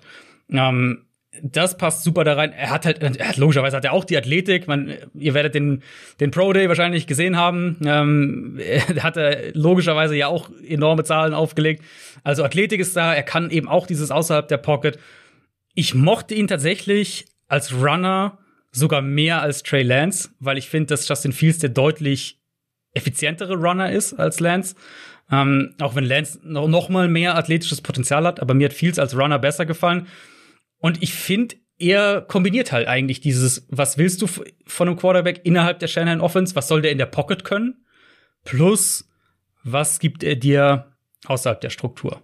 Also bei, bei Trey Lance haben wir halt so ein bisschen Sorge, dass der sich mit den Falschen bei seinen Runs anlegt auf dem Feld und auf NFL-Niveau dann mal ganz schnell ähm, ja sich mit Krücken ja. an der Seite wiederfindet, weil er das, das wirkt doch teilweise sehr opportunistisch, während Justin Fields das deutlich mehr mit Kopf anmacht und da Wiesel flink ist und sich mal wieder rausrollt und auch früh zu Boden geht, wenn er merkt, jetzt wird's eng. Ohne mhm. da, also der hat schon ja den Biss, auch wirklich jeden Jahr zu machen, aber äh, bei ihm wirkt es halt nicht so kopflos und äh, selbstzerstörerisch, ne? Während was bei Trey Lance schon ja. manchmal drüber ist einfach. Genau, und Lance es hat halt für ihn funktioniert, muss man auch sagen, gegen schwache College oder gegen vergleichsbar, vergleichsweise schwache ähm, College-Gegner. Aber der wird sich schon ein bisschen anpassen müssen in der NFL, weil der einzige Quarterback, von dem ich das, diesen Laufstil in der NFL über einen längeren Zeitraum erfolgreich gesehen habe, ist Cam Newton. Und Trey Lance ist für mich nicht auf dem Level, das Cam Newton hatte, als er in die NFL kam. Und wenn man äh, sich Cams äh, Zustand anschaut zuletzt, dann hatte Richtig, man ja den Eindruck, ne? ja. ich will nicht das Wort washed nennen, aber dass das äh, nicht gut für ihn war, immer mit dem Kopf durch die Wand zu rennen. Ja klar, es hat einen Effekt und deswegen wahrscheinlich ist das Spiel auch mit rein, dass mir der, der Laufstil von Fields einfach besser gefallen hat. geht auch so ein bisschen in die Richtung ähm, Kyler Murray, Russell Wilson, eben diese Runner, die, die holen dann sechs Yards und dann gehen sie runter oder laufen ins Aus oder sowas. Und das ist mir bei meinem Quarterback tatsächlich deutlich lieber, als äh, versuchen, noch mal ein Jahr durch Kontakt durchzupowern.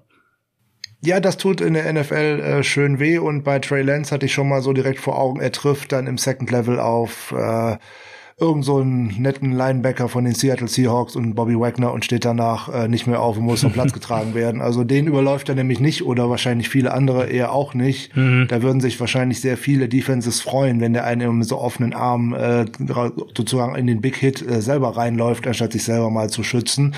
Aber wir waren ja noch bei äh, Justin Fields. Ich kann das nur mhm. unterstreichen, was du äh, gerade gesagt hast. Insbesondere jeder Wurf, der da über die Mitte kommt, dass die Receiver, man hat so an Olave gerade in der letzten Saison auch häufig gesehen, wie schön der den Ball einfach immer in den Lauf gelegt bekommen hat und dass der da auch nicht mal ein Mühe an Tempo hat äh, abgeben müssen, sondern in wirklich in Vollspeed direkt weiterlaufen konnte. Das mhm. mit den Jungs, die wir dann mit äh, Debo Samuel da haben, mit Brandon Ayuk, äh, wovon ich ausgehe, ja, genau. dass der in der zweiten Saison noch mal eine deutliche Schippe drauflegt und wahrscheinlich auch Samuel in den äh, Schatten stellt. Dazu dann ein äh, George Kittle, ein großes Ziel, der äh, viel fängt, natürlich auch gerade in dem Bereich, wo es weh tut, in der Mitte zwischen den Hashmarks. Er ist tatsächlich äh, Match made in heaven, äh, das was äh, Fields in diesem in dieser Zone auf dem Feld tatsächlich bringen könnte. Woran er definitiv arbeiten muss, ist sicherlich äh, das ganze Feld ähm, zu beackern, aber da macht auch die Ohio State Offense ihm es auch nicht immer so unbedingt einfach, weil da sind ja tatsächlich viele Plays dabei, die sich wirklich lange, lange äh, entwickeln und da ist natürlich auch immer ein bisschen schwierig, mit dem Druck irgendwann umzugehen. Da muss er auch äh, dran arbeiten. Aber diese lang entwickelnden Plays ist ja eigentlich nicht üblich für eine Shanahan-Offense. Genau, das wäre eine ganz andere Offense, die er, in die er dann kommen würde. Also Ohio State, du hast völlig recht, die arbeiten ganz viel mit, mit so tiefen Option Routes. Sprich, der Quarterback und der, und der Receiver, also bei einer Option Route lesen ja der Quarterback und der Receiver in der Regel einen Verteidiger, vielleicht auch mal zwei, aber meistens eher einen. Und je nachdem, wie der sich bewegt oder was die Defense für eine Coverage spielt, kann auch ein, ein Indikator sein, kommt dann, jetzt mal ganz platt gesagt, der Cut nach links oder nach rechts in der Route. Ähm, und Option Routes sind auch in der NFL gang und gäbe, aber eben eher im Kurzpassspiel. Also Patriots sind seit, also waren unter Brady immer eine Option, ein Option Route Team. Ähm, aber halt eher so, keine Ahnung, Julian Edelman läuft fünf Yards nach innen und hat dann eine Option. Sowas in der Richtung. Bei Ohio State waren es halt oft 12, 15 Yards tief. Und das dauert natürlich, um sich, Oder bis das alles sich entwickelt und, und bis alle das gelesen haben, genau.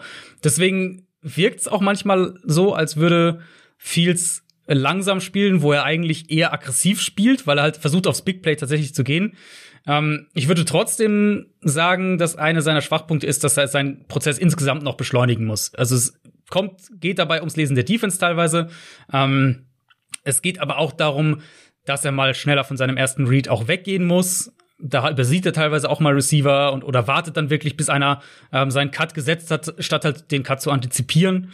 Ähm, und dazu kam, dass er für mich aus dieser Top 4 Gruppe, wenn wir jetzt Lance mal noch mit dazu nehmen, dass er aus dieser Top 4 Gruppe am anfälligsten dafür war, Pass Rusher und Blitzer nicht zu identifizieren. Mhm. Und da hat er halt auch echt teilweise harte Blindside-Hits eingesteckt oder hat den, äh, hat dann auf einmal nach dem Snap gemerkt, oh shit, da kommt jetzt auf einmal doch ein Blitzer und ist dann so ein bisschen eingefroren. Also solche Plays hat er mehr auf Tape gehabt als Lawrence ähm, und auch als die anderen beiden in dieser Top 4 Gruppe. Insofern daran wird er noch arbeiten müssen der Vorteil dann wieder, wenn wir von den Niners sprechen, ist eben, dass, dass Shanahan viel davon ihm einfach schon wegnehmen wird, direkt. Ja. Durch, die, durch die Art und Weise, wie die Offense funktioniert. Und Trent Williams ja. wird ihm viel wegnehmen auf der Seite. das auch, ja. Ja, der auch, also generell die O-Line, äh, weil in der Pocket ist das ja nun mal ein Gewinner, muss man ganz klar sagen. Solange er da drin bleibt und die Geduld hat, ähm, gewinnt er deutlich mehr, als wenn er dann eben mobil unterwegs ist, obwohl er das immer noch gut macht. Du hast es gerade schon gesagt, so das mit dem, mit dem Anfälligkeit gegen Blitz, weil er dann auch dazu tendiert, äh, wackelig zu werden, den Ball lange zu halten. Ähm, das ist so, man merkt dann so ein bisschen teilweise auch diese Zweifel, die er dann hat. Ne? Dann weicht er teilweise noch mhm. sehr gut aus, genau. aber hält den Ball, hält den Ball, hält den Ball, anstatt ihn dann einfach mal wegzuwerfen, versucht er noch irgendwie einen Play rauszubringen und kassiert dann unnötige Hits und das muss er definitiv noch loswerden. Das, das hatte Jimmy aber auch eine Zeit lang. Vielleicht erinnerst du dich, da auch mal so eine Phase, äh, wo ja. er dann gerne sieben Sekunden den Ball gehalten hat, bis er dann endlich ja. gesackt war. Ja, ja. ja da habe ich hier so die ersten graue Haare damals bekommen. ähm, ist natürlich nicht ganz vergleichbar vom Spiel Spielstil, aber ähm, ähnliche Nerven könnte mich das dann schon kosten. Der Vorteil mit Fields ist eben, wenn er am Anfang dann mal äh, verwirrt ist oder den Rusher nicht erkennt oder was auch immer, und es wird vorkommen, das kommt bei jedem Rookie Quarterback vor, ähm, dann hat er halt die Athletik, um sich aus so einem Play zu retten. Ja, mhm. dann läuft er los und das macht er ja auch tatsächlich wirklich gut. Was man mit Fields wirklich interessant wäre, die 49ers würden in einer Statistik auftauchen, in der man sie eigentlich kaum findet, nämlich in Air Yards irgendwie. da sind wir gerade mit äh, Garoppolo und mit den beiden anderen von letzter Saison, da wollen wir ja gar nicht drüber reden, wo man. Äh, sie, sie tauchen immer auf, wenn ich die Tabelle von unten Ja, genau, dann willst du die, ja, das ja, musst du die Tabelle Das ist relativ drehen, einfach. Ja? Ja, mit, mit, Justin Fields wäre es mal tatsächlich anders, weil der hat in der letzten Saison äh, die meisten Air Yards aller Power 5 Quarterbacks gehabt, ähm, die höchste Air Yard Rate überhaupt unter allen Top mhm. 5 Prospects mit 70 Prozent und er hatte tatsächlich bloß 86 Total Yards äh, mit Pässen hinter die Line of Scrimmage. Also mhm. das ist eine mhm. Sache, das würde in der Shanahan Offense wahrscheinlich ein wenig anders werden, aber man hätte tatsächlich auch mal äh, die Waffe dann tatsächlich mal mit einem ja. Brandon Ayuk oder auch mit einem George Kittle auf einer schönen Go-Route nach hinten tatsächlich auch mal tief attackieren ja. zu können und äh, ja. Das vollkommen richtig. Den Ball hat Jimmy nur genommen, wenn er den tatsächlich nehmen musste, wenn der Mann völlig frei war. Und dann gab es immer nur zwei Möglichkeiten. Entweder es geht gut wie in New Orleans oder es geht nicht gut wie im mhm. Super Bowl. Ja, ja, ganz genau. Da ist die gute Nachricht aus Niners Sicht, dass ziemlich egal welchen der, der Quarterbacks sie draften, wird sich das höchstwahrscheinlich verbessern, weil das sind alles in meinen Augen deutlich bessere Deep Passer als, als äh, Jimmy Garoppolo. Ja, das, das freut uns sehr zu hören. was, was noch ähm, mir aufgefallen ist, er ist jetzt auch keiner, keiner, der trotz seiner manchmal ja auch recht spekulativen Art zu spielen viele Turnover produziert. Also am Ende des Tages, klar kassiert er mal einen unnötigen Hit oder einen unnötigen Sack, aber dass er jetzt viel fummelt oder Interceptions wirft, ist ja gar nicht der Fall, sondern da ist er schon sehr sicher unterwegs. 18 Turnover-worthy Plays in der gesamten Karriere hat Pro Football Focus hier geratet das ist schon ganz in Ordnung, dafür, dass er auch viel gespielt hat und generell ja ein, ein Spielstil hat, wo ein gewisses Risiko halt dabei ist. Also das muss man vielleicht noch mal dazu sagen. Hatte ich so am ersten Moment erstmal anders eingeschätzt, bevor ich dann ans Tape gegangen bin und gemerkt habe, nee, nee, also vieles, was der macht, ist schon äh, safe, muss man ganz klar sagen. Auch wenn es ja, nicht immer so aussieht. Ist bei ihm tatsächlich so. Mhm. Ist bei ihm tatsächlich so. Das geht logischerweise ein bisschen Hand in Hand mit dem er wartet tendenziell dann eher noch darauf, bis der Receiver offen ist und wirft weniger mit Antizipation. Klar, damit minimierst du auch das Risiko, den Ball aus Versehen in Anführungszeichen in eine Coverage äh, reinzuwerfen. Aber ja, also er ist da, finde ich, deutlich weiter generell als, ähm, als er so ein bisschen im Moment den, den Credit bekommt in der Berichterstattung, die ich zumindest mitbekomme. Also für mich ist er, wie gesagt, ein, ein Tier äh, mit Zach Wilson und ich könnte mir sehr gut vorstellen, dass Fields in der Shanahan Offense im Endeffekt äh, sogar besser funktioniert dann als, als Zach Wilson. Also auch für dich eine klare Möglichkeit, Week One Starter zu sein. Ja, keine Frage. Also bei, bei den äh, drei jetzt, die wir jetzt hatten, da bin ich, da habe ich eigentlich keinen Zweifel. Er bringt ja nur auch schon reichlich Starting-Erfahrung mit. Das hat er ja gerade auch einem äh, Trey Lance deutlich mal voraus und dann bei einem Programm wie Ohio State äh, zwei Jahre der Starter zu sein und da auch wirklich ja unglaubliche Zahlen hingelegt zu haben, gerade auch äh, 2019 unglaubliche Zahlen und eine wirklich toll anzusehende Offense da geführt hat. Der bringt da ähm, schon gute Erfahrung, vor allem auch auf einem guten Competition-Level mit, weil äh, Big Ten äh, Defense ist ja hier und da nicht immer ganz so einfach, auch wenn da nicht immer die klangvollen Namen überall mitspielen. Aber das ist natürlich ein ganz, ganz anderes College-Level als das, was mhm. jetzt gerade Lance oder auch Wilson äh, entgegengekommen ist, weil wenn man jetzt sagt, Coastal Carolina hätte eine gute Defense, äh, in der Big Ten wären die ganz unten. Ja, ja, nee, also Fields, man hat es teilweise auch bei ihm gesehen. Also er hatte, gerade letztes Jahr hatte er ja diese Spiele gehabt, wo er auch gewackelt hat. Indiana Northwestern. war so ein Spiel, ähm, genau, Northwestern war, war das andere Spiel, wo er halt echt auch Probleme hatte und wo er auch teilweise Probleme hatte, gerade diese Sachen eben, ähm, Coverage lesen, einen Pass Rush erlesen, Blitzer erkennen, wo er damit echt Probleme hatte. Wo er teilweise Plays, wo du denkst, okay, er müsste eigentlich jetzt wissen, dass da ein Slot-Blitz kommt und sein Slot-Receiver hat die, hat die Hot Route. Er muss da, eigentlich muss das sehen. Ich sehe es, wenn ich es mir jetzt hier anschaue. Also muss er eigentlich, ich muss das sehen. Ähm, und er geht dann halt einfach nicht dahin oder er registriert es gar nicht so richtig. Also diese Art Play, die hat er schon noch in seinem, in seinem Tape. Wie gesagt, viel davon wird in, wird in der Shannon Offense automatisch sozusagen für ihn entfernt. Ich glaube, es gibt einen Grund, warum er relativ schlecht in der Berichterstattung wegkommt. Man hat oftmals so das letzte College-Spiel von einem Spieler noch vor Augen. Es war ja mhm. nur dummerweise das Finale, das ist für ihn nicht so äh, gut gelaufen. Hat man gegen Alabama ist man untergegangen. Gut, da hat er nur 17 von 33 angebracht. Was heißt nur, aber immerhin äh, 194 Yards Touchdown. Aber wer nur eine Woche beziehungsweise zwei Wochen davor zurückdenkt, wie man, wie er da Clemson auseinandergenommen hat und äh, da sechs Touchdown-Pässe geworfen hat und insbesondere fünf davon, mhm. nachdem er so böse im Second ja. Level äh, niedergetruckt worden ist und der mit äh, 1300 Bandagen gefühlt um äh, seine Rippen äh, gespielt hat. Ähm, ja. Dass man jetzt in den äh, sozialen Medien, äh, gerade ähm, um selber Aufmerksamkeit zu bekommen, da Arbeitsethik und äh, Einstellung zum Spiel und äh, Führungsqualitäten und dergleichen anzweifelt, ist äh, gerade wenn man sich die letzte College-Saison nochmal Revue passieren lässt, eigentlich eine Sauerei. Im Endeffekt, er hat im Endeffekt auch die Spieler noch mit angeführt, die eigentlich ja den Protest, gegen das die Big Ten aussetzt, mhm. angeführt haben, dass es da ja fast zu einer Gründung von einer Art äh, NFLPA auf College-Level und dergleichen geführt hätte, weil Fields da so vorne weggegangen ist. Also da machen ein paar Leute gerade äh, ganz merkwürdige Dinge, insbesondere auch Coaches, die ihn vorher betreut haben, die sprechen auch in höchsten Tönen von ihm. Und zwar jetzt nicht nur äh, gerade sein letzter Coach Day, sondern auch halt Urban Meyer und was weiß ich nicht. Also was da so gerade so Dan Orlovsky und Co. Äh, von sich geben, ist, ähm, ist schon, schon beschämend.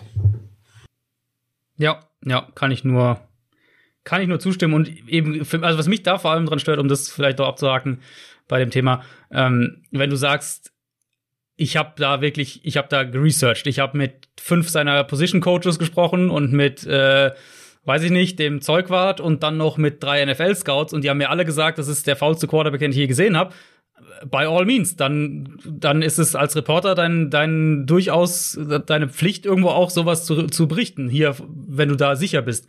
Aber eben rauszugehen und zu sagen, naja, er fällt vielleicht so ein bisschen, weil ich habe da gehört, äh, ist jetzt nicht der äh, nicht der fleißigste. Und dann am nächsten Tag, nachdem du tatsächlich mit Leuten gesprochen hast, die ihn kennen und die ihn erlebt haben, dann eine 180-Grad-Drehung zu machen, das ist halt eine Sauerei. Ja, absolut. Und ich glaube, äh, da sind wir uns auch einig in der Sache und, und sollten dem auch gar nicht noch mehr Aufsam Aufmerksamkeit ja. schenken. Ja. Lass uns doch mal zu dem Tight End mit dem Monsterarm kommen. ja, also es sind ja die beiden äh, sehr positiven Eigenschaften zu Trey Lance, die so herausstechen. Der ist nun mal physisch gesehen was ganz Besonderes in diesem Draft. Der bringt da etwas mit, was die anderen so nicht haben. Und gleichzeitig hat er natürlich einen Arm, wo der gefühlt die Bälle überall hinschießen kann. Das Adrian ist schon ganz speziell, oder? Ja, ja, also der, der, der Upside-Quarterback eben in diesem Draft, Trey. Physische Potenzial ist wirklich der Wahnsinn. Ähm, wir haben jetzt ja schon ein bisschen was als Runner in die Richtung gesagt, aber gerade eben, wenn der den Ball wirft, tiefe Outroutes, was auch immer, der Ball fliegt halt echt wie an der Schnur gezogen. Genau wie auch, wenn er aus der Bewegung wirft. Ich fand bei ihm die, die, die Wurfbewegung auch beim tiefen Ball schon richtig, richtig gut. Also gerade auch der Deep Ball ist ja, ist ja echt auch stark bei ihm.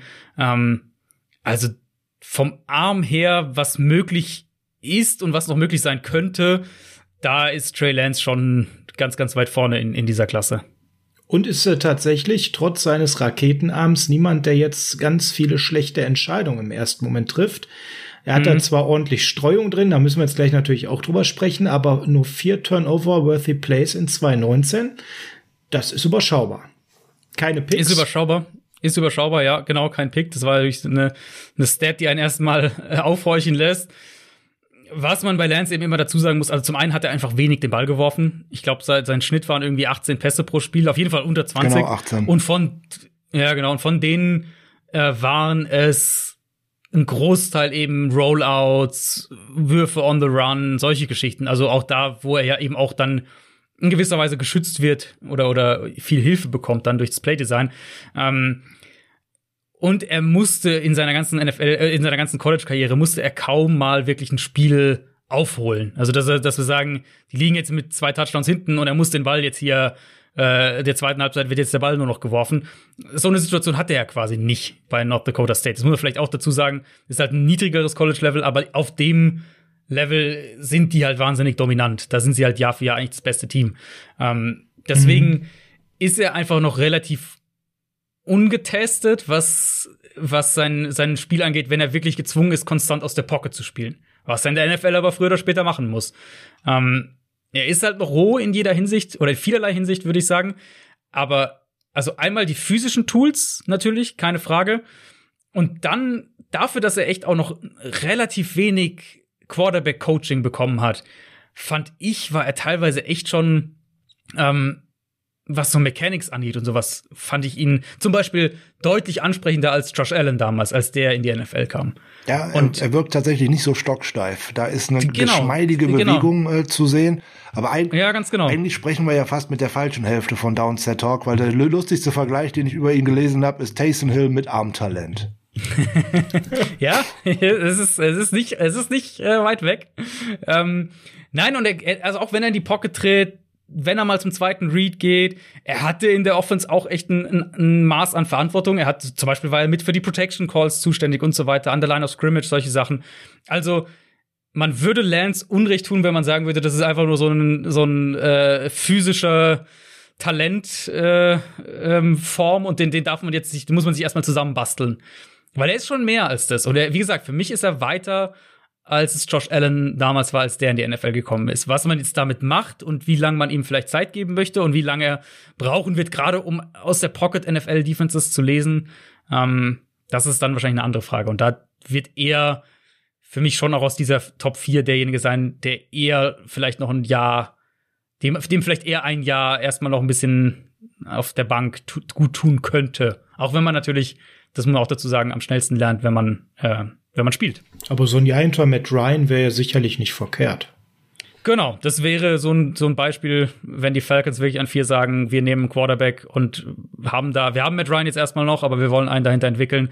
Das wäre schon irgendwo so das perfekte Szenario für ihn. Aber das Gerade wäre mit dem Blick ja, Entschuldigung, danke. wäre doch für ihn vielleicht äh, ein, äh, ein besseres Szenario für ihn hinter einem Matt Ryan zu sitzen, als eventuell hinter Jimmy Garoppolo zu sitzen, weil ich glaube, wenn da das erste mhm. Spiel nicht läuft, dann wird direkt nach dem teuren First-Round-Pick äh, nicht ja, nur geschrien, ja. sondern gebrüllt und äh, ja, also ich glaube nicht, dass man so einem jungen Mann dann damit auch einen Gefallen tut und ich bin mir auch nicht so sicher, welchen Gefallen man seinem aktuellen Starting Quarterback damit tut, mhm. wenn man den mit so einer Hypothek in so ein äh, Jahr schickt. Also da weiß ich nicht. Ja. Also das ist äh, die, deswegen waren die Niners sicherlich auch hier und da an dem einen oder anderen Veteran Quarterback im Vorfeld ja interessiert, was ja dann tatsächlich nicht zustande gekommen ist. Ähm, das wäre vielleicht einfacher gewesen mit einem Andy Dalton oder dergleichen, wenn man ohnehin weiß, ähm, Trey Lance übernimmt irgendwann. Ähm, wenn man jetzt sagt, hey, wir bleiben tatsächlich dabei, ist ja das Szenario, was die äh, Niners nach außen zumindest propagieren. Ich glaube da auch nicht so ganz dran, aber sie sagen es ja äh, allerhand wir gehen mit Jimmy in die Saison und äh, er ist unser Starter und er ist unser Starting Quarterback und äh, ich habe da nur meine großen Befürchtungen. Äh, jetzt weiß man in den letzten Jahren schon, äh, Garoppolo kommt nicht so unheimlich gut aus den Startlöchern. Der braucht so ein, zwei Spiele, um warm zu werden.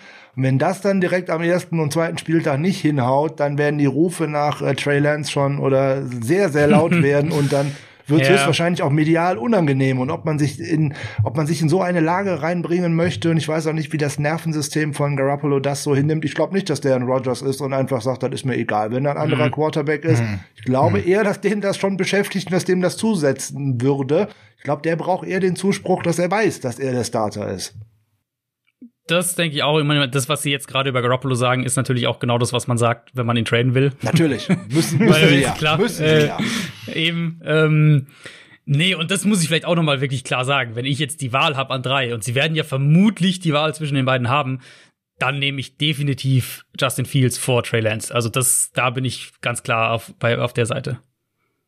Ja, prima. Das äh, würden wir genauso ja, machen. Nur dummerweise fragt absolut. uns niemand danach. Wir können das vorher alle reden, reden, reden und sagen, dass wir das so sehen. Mal schauen, was dann tatsächlich äh, John Lynch und Kyle Shanahan daraus machen. Ähm, ich hatte letztes Jahr auch schon fast äh, CD Lamp ausgeschrieben äh, für unsere Grafik, die ich dann posten wollte. Und dann wurde es auf einmal Kinlaw, obwohl ich da auch mitgerechnet hatte. Also, naja. Hm.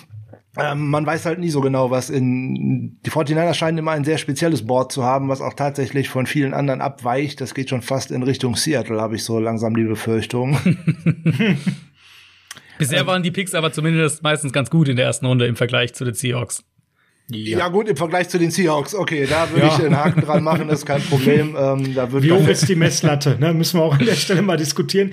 Adrian, jetzt äh, müssen wir noch ein bisschen über die Streuung ganz kurz reden, weil ich höre ganz klar heraus, das ist für dich kein Week One Starter. Den müsste man hinter Jimmy parken. Das bedeutet, wenn, wenn du das so siehst, und so sehen wir das tatsächlich äh, auf jeden Fall auch, das kann ich schon mal vorneweg sagen, dann geht mir ja ein Pick flöten, den ich für Jimmy bekomme, was Trey Lance im Vergleich mhm. zu Fields jetzt wieder teurer machen würde, weil dem, der Pick fehlt mir ja in der Endabrechnung. Ja, wäre das Szenario, was ich auf jeden Fall bevorzugen würde für Trey Lance. Auch eher, was ich vorhin ja gesagt habe, es ist in meinen Augen klar die Quarterback-freundlichste Offense der, der NFL und auch ihn könntest du ich habe ja vorhin schon Robert Griffin als dieses Beispiel gebracht. Der war ja auch echt roh, als der in die NFL kam. Das muss man ja ganz klar sagen. Nochmal ein ganz anderes Kaliber Athlet ähm, als, als jetzt ein Trey Lance beispielsweise auch. Das ist ein ganz anderer Typ, logischerweise. Aber auch der war ja als, als Quarterback, war der ja super roh. Und auch das hat ab Woche eins funktioniert. Ich weiß es noch genau, Washington damals, erstes Spiel, die sind nach New Orleans gefahren und dann haben Drew Brees und die Saints geschlagen. Ähm, mit, mit Griffin als Rookie-Quarterback. Und das, also, du könntest Trey Lance schon in diese Offense packen und es würde funktionieren. Wäre es das perfekte Szenario verglichen mit Justin Fields direkt in die Offense zu packen? Nein, für mich nicht. Also dann, da wäre ich schon ganz klar auf der Fields-Seite und Lance, ich denke, es, ich denke, es würde funktionieren als Starter direkt. Es wäre jetzt nicht mein Wunschszenario.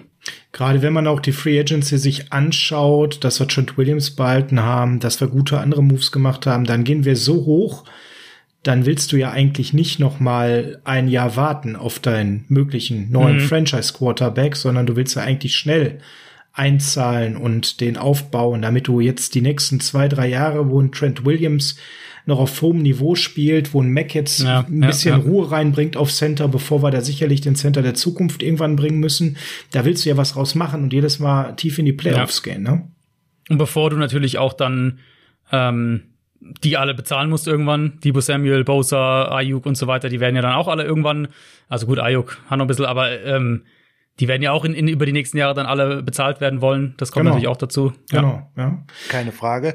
Aber der Pick geht ja nicht zwangsweise verloren. Wenn man jetzt nur mal in dem Szenario weiterdenkt und man spielt mit Garoppolo 2021, man kann ihn ja auch für die Saison darauf traden, wenn er eine gute Saison spielt. Das würde seinen Draftstock vielleicht sogar noch mal erhöhen. Ähm, wäre auch noch eine Möglichkeit, falls es darauf hinauskommt, weil der Vertrag läuft ja auch noch über die Saison da raus. Und er hat auch nur für dieses Jahr eine No-Trade-Klausel, die ist dann auch raus für 2022. Die läuft dann aus, genau. Das sind, da gibt's noch so mehrere Möglichkeiten. Auch für ihn könnte das natürlich jetzt sein, hey, ich zeige jetzt allen anderen, ich kann das doch hier und für das Team in die, mhm. Playoffs, in den Super Bowl, wohin auch immer, äh, keine Ahnung, so im Best-Case-Szenario für ihn oder er spielt zumindest für sich persönlich eine gute Saison, dass er zeigen kann, hey, ich bin doch ein Starter in der NFL vorausgesetzt meine Füße halten oder meine Knie oder was auch immer. Auch eine Möglichkeit. Ähm, möglich wäre da ganz, ganz viel und wir schauen da äh, so ein bisschen, ob da jetzt tatsächlich einer kommt und sagt, ich bezahle dir noch was dafür, insbesondere was ich dafür gerne hätte oder was jetzt Medien spekulieren, ist noch eine ganz andere Frage. Das ist vielleicht mhm. sogar erst nach dem Draft, wenn da tatsächlich jemand richtig, richtig leer ausgeht weil der Run an ihm vorbeigegangen ist und weil er halt nicht in die möglichen Plätze äh, nach oben kommen könnte und äh, vielleicht geht dann noch etwas. Ich glaube, im aktuellen Moment ist das, glaube ich, echt schwierig. Oder auch während des Drafts. Also ein Day-2-Draft-Trade. Ja, Day-2 wäre durchaus drin, ähm, ja. Genau, sowas in der Richtung, dass du sagst, irgendwie weiß ich nicht, die Broncos gehen jetzt leer aus in Runde 1 oder wer auch immer. Und ähm, ja, Broncos wären wahrscheinlich so vielleicht sogar das Szenario, was am ehesten vorstellbar wäre. Und sagen dann, wir geben euch, äh, weiß ich nicht, einen Dritt- und Fünftrunden-Pick oder so sowas in der Art. Oder vielleicht sogar mit ein bisschen Glück Zweitrunden-Pick für nächstes Jahr oder wie auch immer. Ja gut, nachdem, nachdem Darnold heute halt, einen ne? Zweitrunden-Pick äh, gebracht hat, ähm, will, will ich da nichts ausschließen. Ist das so, dass du eher äh, tatsächlich nur so dritte und fünfte Runde für Jimmy siehst? Meinst du, mehr ist da nicht mehr drin? Er ist halt, finde ich, eine schwierige, eine schwierige Evaluation, einfach weil er doch recht viel Zeit verpasst hat, einfach. Und weil wir ihn jetzt letztlich eigentlich nur in dieser Offense kennen, die eben nun mal, wie gesagt, sehr Quarterback-freundlich ist. Deswegen weiß ich nicht, wie viele Teams selbstbewusst sind ähm, und sagen, das ist einer, um den können wir was aufbauen über die nächsten fünf Jahre. Was nicht heißt, dass Garoppolo ein schlechter Quarterback wäre, aber er fällt halt für mich doch eher klar in die, ähm, so in dieses dritte Quarterback-Tier ungefähr, wenn wir auf die NFL-Starter schauen. Und da hängt es halt dann krass vom Team ab. Wer hat vielleicht eine Connection, wer hat vielleicht schon mal mit ihm, äh, wer war vielleicht mit ihm in New England irgendwie oder, oder ist aus San Francisco irgendwo hingegangen und sucht einen Starter und so. Ja, also bei Donald ist ja nun mal, warum, war, warum Donald noch so viel verhältnismäßig eingebracht hat. Oder auch Carson Wentz, der ja letztlich wahrscheinlich einen Erstrunden-Pick sogar noch äh, mit diesen Conditions die Colts kosten wird ist ja letztlich das Upside, auf das die Teams zocken. Eben, wir haben Carson Wentz gesehen, wie er seine quasi MVP-Saison gespielt hat. Ähm, wir haben diese Highlights von, von Sam Darnold gesehen. Wir glauben, wir können das, diesen Quarterback, dieses Upside, dieses, dieses Ceiling, können wir konstant aus ihm rausholen. Und ich glaube, dieses Ceiling, dieses Upside sehen Teams nicht bei Garoppolo. Deswegen denke ich, dass der Preis sich eher so in dieser, ja, dritte und fünfte, vielleicht zweite und fünfte Range irgendwo so grob in der Richtung bewegen würde. Ich glaube es auch, weil Donald noch deutlich jünger äh, war als Garoppolo. Das kommt ja nur auch hinzu. Da ist die, da ist der 30 ja deutlich näher als der 20 und äh, Sam Darnold eben nicht. Also ich glaube auch nicht, dass man da, was da der ein oder andere Fantast schreibt, First Round Pick und dann ab zu den Patriots. Also das ist äh, wieder nein, so ein Trug, Trugbild und Traumschloss, was es einfach nicht geben wird. Aber die wären auch ein Kandidat, wenn die leer ausgehen und äh, bei denen passiert auch vielleicht im Camp irgendetwas oder man ist auch mit Newton nicht so zufrieden. Wenn das halt auch um den Draft herum nicht geht, dann kann es auch tatsächlich noch weiter irgendwann in der Offseason gehen, bis irgendjemand tatsächlich große Not hat. Wäre ja auch möglich. Der, Quarter ja. der Quarterback-Markt ist ja doch ziemlich leer und abgefressen inzwischen. Und ob dann sich ein Team äh, eventuell daran traut, dann doch nochmal Alex Smith als Starter zu verpflichten, bin ich mir auch nicht so sicher. Mhm. Ja, mhm. das wird äh, für je nachdem, wen sie dann draften, die Niners, aber das wird dann im Prinzip die gleiche, die gleiche Diskussion mehr oder weniger sein, die wir jetzt mit in Carolina mit, mit äh, Teddy Bridgewater ja. bekommen. Genau. Also die Patriots sind wieder dran an 46. Den würde ich für Jimmy nehmen. Ja, wenn die jetzt am ersten Tag nicht, nicht Mac Jones bekommen, der irgendwie davor schon weggeht, dann sollen sie uns die 46 geben. Dann können wir auf jeden Fall auf Corner gehen in der zweiten Runde vielleicht noch einen guten Wide Receiver für einen Slot mitnehmen oder eine Allzweckwaffe. Ich, ich glaube ja, also bei den Patriots, ich meine, vielleicht bin ich da völlig falsch, aber ich glaube, dass die Patriots in dieser Post-Brady-Ära eher auf mobilere Quarterbacks setzen wollen. Ich glaube, dass Belichick das Element in der Offense jetzt haben will, deswegen Cam. Ähm, deswegen glaube ich auch tatsächlich nicht, dass sie so sehr auf Mac Jones fliegen. Ja, ich, also ich sehe die Patriots eher noch als Kandidaten, selbst an vier zu gehen und zum Beispiel Trey Lance zu draften, beispielsweise. Ähm, mhm. weil ich denke, dass Belichick in diese Quarterback-Richtung mehr gehen möchte und nicht wieder zurück zum Pocket-Passer wie, äh, wie Garoppolo. Jetzt hast du gerade die Überleitung des Todes quasi schon uns geliefert. Wir Stimmt, sind ja. an der Stelle hier in dem Podcast angekommen, wo es jetzt böse wird. Wir müssen über Big Mac Jones sprechen und die Phobie, die die 49ers-Fans da draußen haben. Also, All eyes on you, Adrian. Jetzt gilt's uns mhm. alle zu beruhigen, warum es auf gar keinen Fall Mac Jones wird. Was ja irgendwie ein unerklärlicher Hype in den letzten Tagen im mhm. Internet geworden ist. Du kannst dir das wahrscheinlich auch nicht so richtig erklären, warum das Internet überläuft mit Behauptungen, dass Mac Jones zu uns ja eigentlich schon fix ist, oder? Also warum das so entstanden ist, meine, meine Interpretation ist so ein bisschen in die Richtung, es haben halt ein paar Leute gesagt, die ganz gut mit Shanahan vernetzt sind. Und als das dann erstmal raus war, hat es dann jeder aufgegriffen. Und plötzlich hatte halt jeder ESPN-Morg und jeder NFL.com-Morg haben dann auf einmal alle ähm, an drei Mac Jones. Und das trägt halt einfach, weil dann sieht halt jeder, ja, okay, gut, gut wenn jetzt hier, weiß ich nicht, die drei ESPN-Gurus und die Top-NFL.com-Leute, äh, wenn die das alle so haben, ja gut, dann wird's wohl schon so stimmen. Und so, und so trägt sich das halt weiter. Das ist so ein bisschen meine Interpretation von der, äh, von dem Ganzen. Ich glaube, Punkt eins, keiner weiß es von außen, weil die Niners, ihr habt es ja vorhin selbst eigentlich gesagt, die es weiß eigentlich oft niemand so wirklich, was die Niners im Draft machen. Und warum sollte es jetzt anders sein?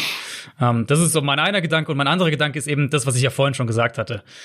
Da, wo die NFL hingeht, wenn ich das interpretiere über die letzten drei Jahre, drei, vier Jahre, ähm, wenn die Niners wirklich jetzt drei Erstrunden-Picks investieren würden, um Mac Jones zu draften, dann wäre das von Shannon halt schon ein krasses antizyklisches Statement im Prinzip. Also wäre im Prinzip genau, genau gegen den Trend und dafür noch viel investiert. Ähm, das kann sein. Also, ne, kann sein, dass, dass Shanahan denkt, hier, das ist, äh, weiß ich nicht, Garoppolo 5.0 oder was auch immer und oder wirklich der nächste Brady und es ist der Pick. Aber es wäre von, es ist für mich, wenn ich sehe, wo die NFL hingeht, wenn ich sehe, ähm, wie die Niners mit genau diesem Quarterback-Typ an ihre Grenzen gekommen sind innerhalb dieser Offense, dann wäre es für mich Mac Jones einfach mit Abstand der überraschendste Pick. Und das sage ich jetzt nicht, weil ich ihn tiefer habe als, äh, als die anderen Kandidaten, sondern einfach nur, wenn ich sehe, wo die NFL hingeht und wenn ich sehe, von welchem Quarterback-Typ die Niners gerade weggehen wollen, wofür sie so viel investiert haben, um jetzt hochzutraden, ähm, um einen Ersatz für Garoppolo zu finden. Ja, eindeutig wenn man da sieht, äh, wenn das tatsächlich so festgefahren ist bei äh, Lynch und Shannon, dass man sagt, hey, wir waren bis auf einen Pass oder eine Holdingstrafe, je nachdem, wie man das jetzt auslegen möchte, schon äh, mit beiden Händen an der Vince Lombardi Trophy. Das schaffen wir mit so einer Art äh, Quarterback, dann mhm. Weiß man nie, was bei denen so im stillen Kämmerlein da vor sich geht. Ich möchte das auch äh, nicht hoffen und äh, Oftmals äh, ist ja der Vergleich, der zu Mac Jones gezogen wird, der in Richtung Kirk Cousins, denjenigen, den mhm. Shanahan in der Liga ja eigentlich richtig groß äh, gemacht hat, den er eigentlich auch haben wollte. Das hat er ja er und auch sein Vater im Interview mal gesagt, dass eigentlich nur Dan Snyder, Robert Griffin haben wollten und der das der Pick von ihm gewesen ist und die Coaches den eigentlich gar nicht haben wollten. Okay, das ist das eine, aber ich sehe diesen Vergleich zwischen Mac Jones und Kirk Cousins äh, einfach nicht aus einem ganz bestimmten Grund. Kirk Cousins ist halt ein äh, Quarterback, der tatsächlich bei äh, Dropbacks, äh, Dropback-Passen und Boot-Action gut ist. Letzte Saison nur als Beispiel 61 Versuche, 38 Pässe angekommen für 472 Yards, 4 Touchdowns. Mac Jones hat tatsächlich 23 Boot-Action Dropbacks nur gespielt, 10 von 17 angebracht, 123 Yards, 1 Touchdowns, 4 Interceptions. Hm, ja, da ist ich wollte gerade sagen, er sah halt auch nicht gut aus bei diesen Rollouts. Und, und auch Nein. da ähm, siehst du halt einfach die, die Limitierungen, die er physisch nun mal einfach hat. Ähm, Mac, also ich finde ja, ich finde fast schon wieder, dass das Pendel in, in Reaktion auf diese äh, anhaltenden, die Niners nehmen Mac Jones, die Niners nehmen Mac Jones Gerüchte, schon fast wieder zu krass in die andere Richtung ausgeschlagen ist, weil Mac Jones ist kein schlechtes Prospect. Ähm, er ist halt nun mal klar limitiert. Und jetzt mal blöd gesagt, wenn du einen Quarterback mit dem Profil willst, dann kannst du auch bei Garoppolo bleiben. So. Und Mac Jones, also er ist wirklich kein schlechter Quarterback. Er ist, was so Timing, Antizipation, ähm, wie er den Ball perfekt über Verteidiger in die Hände seines Receivers fallen lassen kann, wie schnell er das Feld lesen kann, äh, wie konstant gut er durch die Pocket auch arbeitet, weil er es auch muss, weil er kann halt nicht auf Plattform werfen. Ähm, aber das alles macht er wirklich sehr, sehr gut. Ich, ich habe mich bei Mac Jones häufiger an so eine Joe Burrow Light Variante erinnert gefühlt. Und deswegen dachte ich auch bis, bis, äh, bis zu diesem Trade, dass vielleicht die Panthers doch Mac Jones ganz gerne haben wollen, weil mit, mit Joe Brady wäre ja die, äh, dem Ex-LSU Offense oder, oder Passing Game Coordinator wäre ja die Connection da gewesen. Ähm, da sehe ich schon eine gewisse Ähnlichkeit vom Stil her. Burrow ist noch mal eine Stufe drüber und, und bietet auch mehr athletisch und so weiter.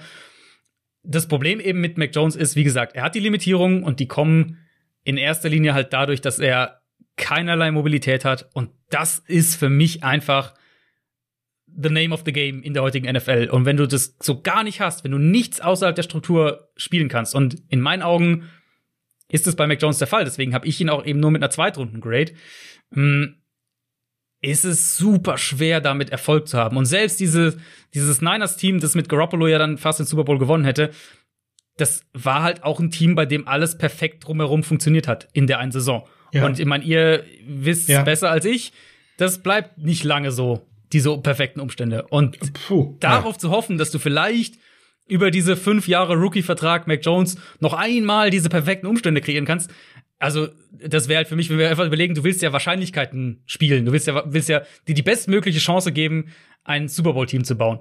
Und die Wahrscheinlichkeit, dass das klappt, ist für mich halt viel, viel geringer als die Wahrscheinlichkeit, dass Justin Fields oder Zach Wilson oder von mir aus Trey Lance ähm, ein richtig, richtig guter Quarterback wird, der auch in deiner Offense funktioniert. Vielleicht sogar der Mac Jones eine höhere Baseline in der Grundstruktur der Offense, aber ähm, der den viel, viel, viel, viel höheres Ceiling eben gibt als Mac Jones. Wie stark muss man denn jetzt bei Mac Jones auch so einen Punkt werten, der jetzt auch immer wieder aufgekommen ist, nachdem der Hype jetzt da war, nämlich dass er ja sehr, sehr oft auch gute Separation von seinen Wide Receivers mhm. bekommen hat.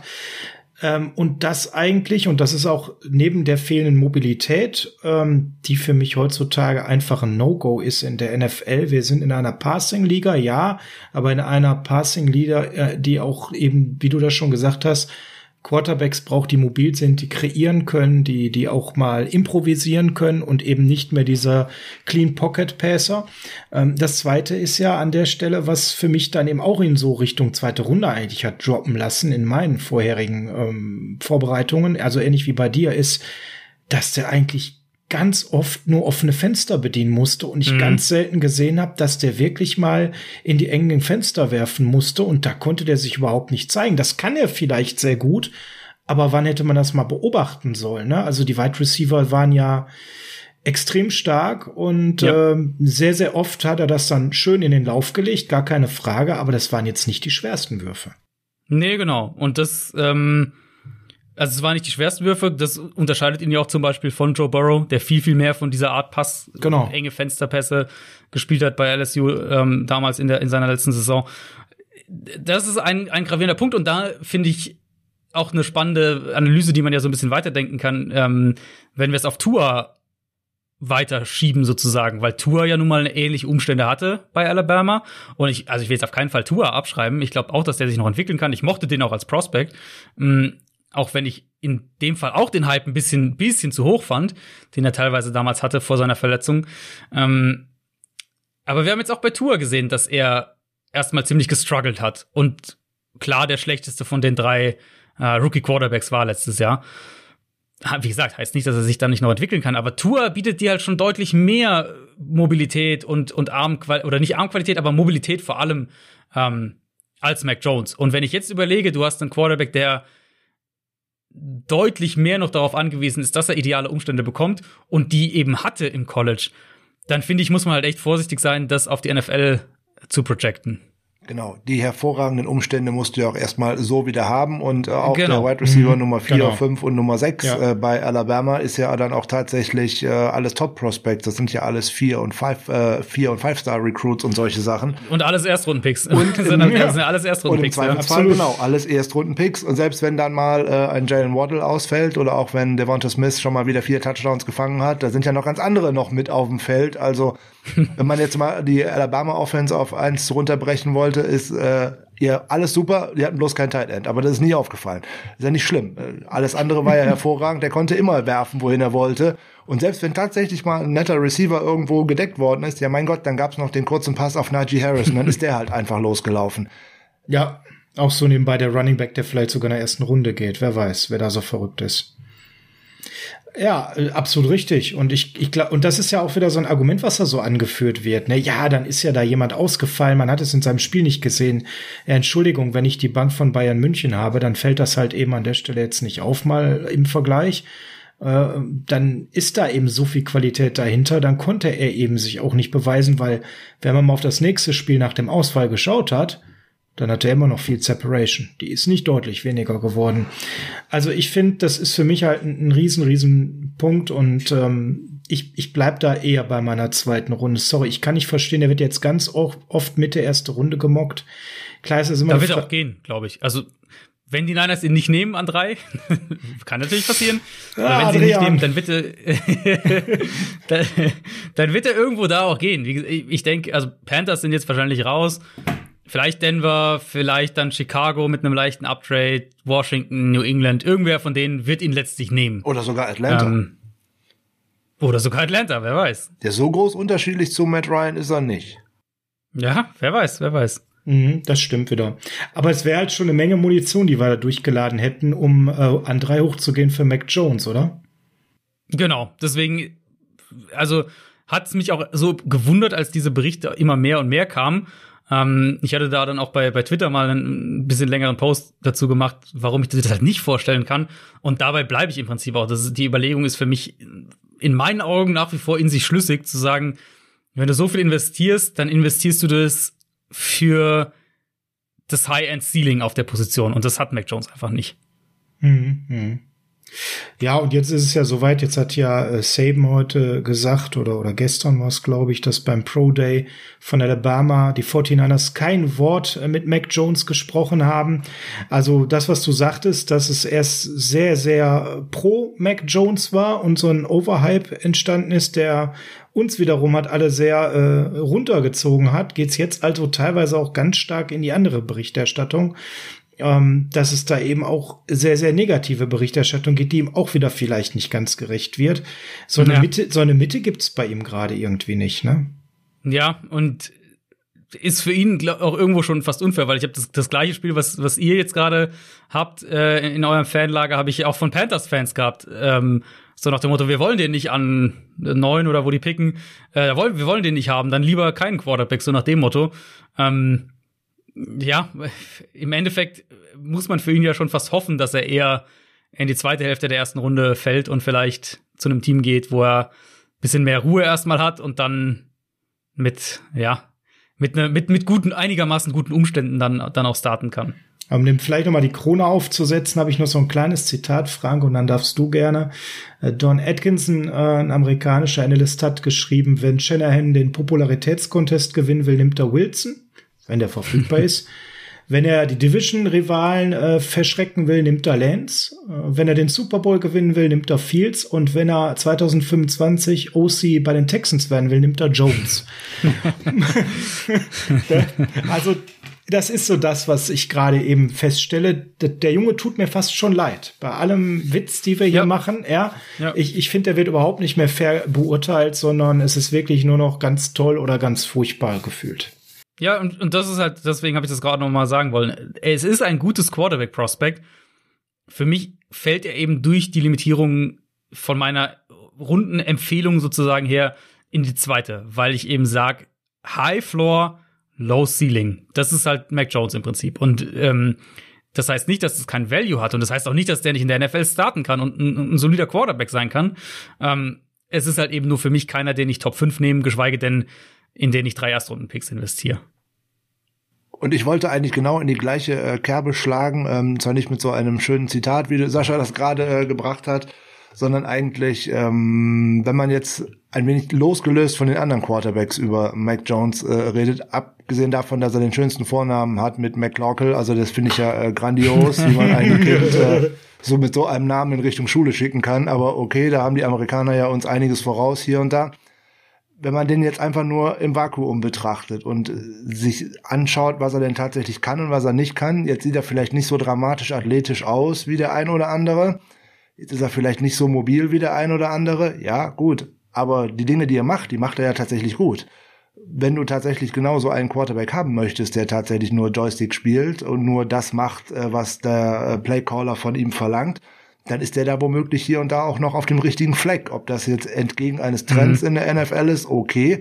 So, und dass man jetzt tatsächlich nicht an der Stelle gedraftet wird, wo man auf einem Big Board, wo sich 50 äh, Top-Analysten darauf geeinigt haben, der ist jetzt die Nummer 13, zum Beispiel, nur um jetzt nochmal eine Zahl in den mhm. Raum zu werfen, dass der dann nicht an Nummer 13 gepickt wird, sondern wenn fünf Quarterbacks vor ihm gehen oder vier, dann geht er halt an fünf oder sechs.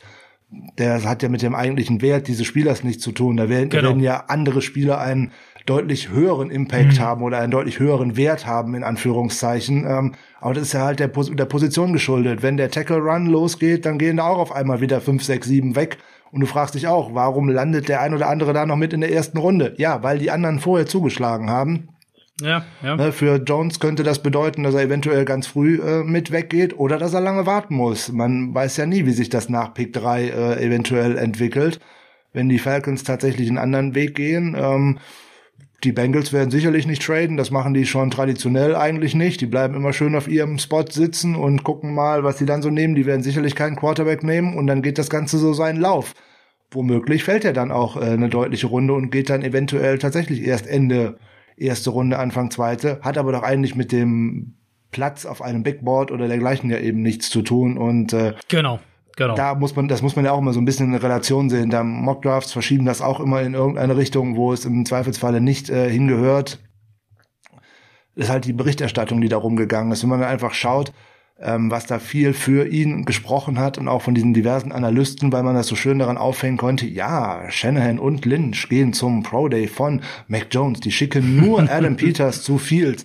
Ja, schreib doch, den, schreib doch bitte den zweiten Satz dahin. Ah, das ist der Mann, der für uns scoutet, so nebenbei und der in den letzten Jahren das auch gemacht hat. Das weiß man natürlich außerhalb der 49ers-Fanszene nicht so unbedingt. Und das zweite ist, der Satz, der danach kommen müsste, 49ers vereinbaren zweiten Pro Day mit Justin Fields. ja, ja, ja, klar. Da wird auch in alles Kaffeesatzleserei so ein bisschen und man muss ja auch die, die Gerüchteküche immer schön am Brodeln halten. Äh, überhaupt keine Frage. Und ich meine, am Ende waren sie vielleicht bei Bama, um Alex Leatherwood in der zweiten Runde zu draften. Wer weiß das schon.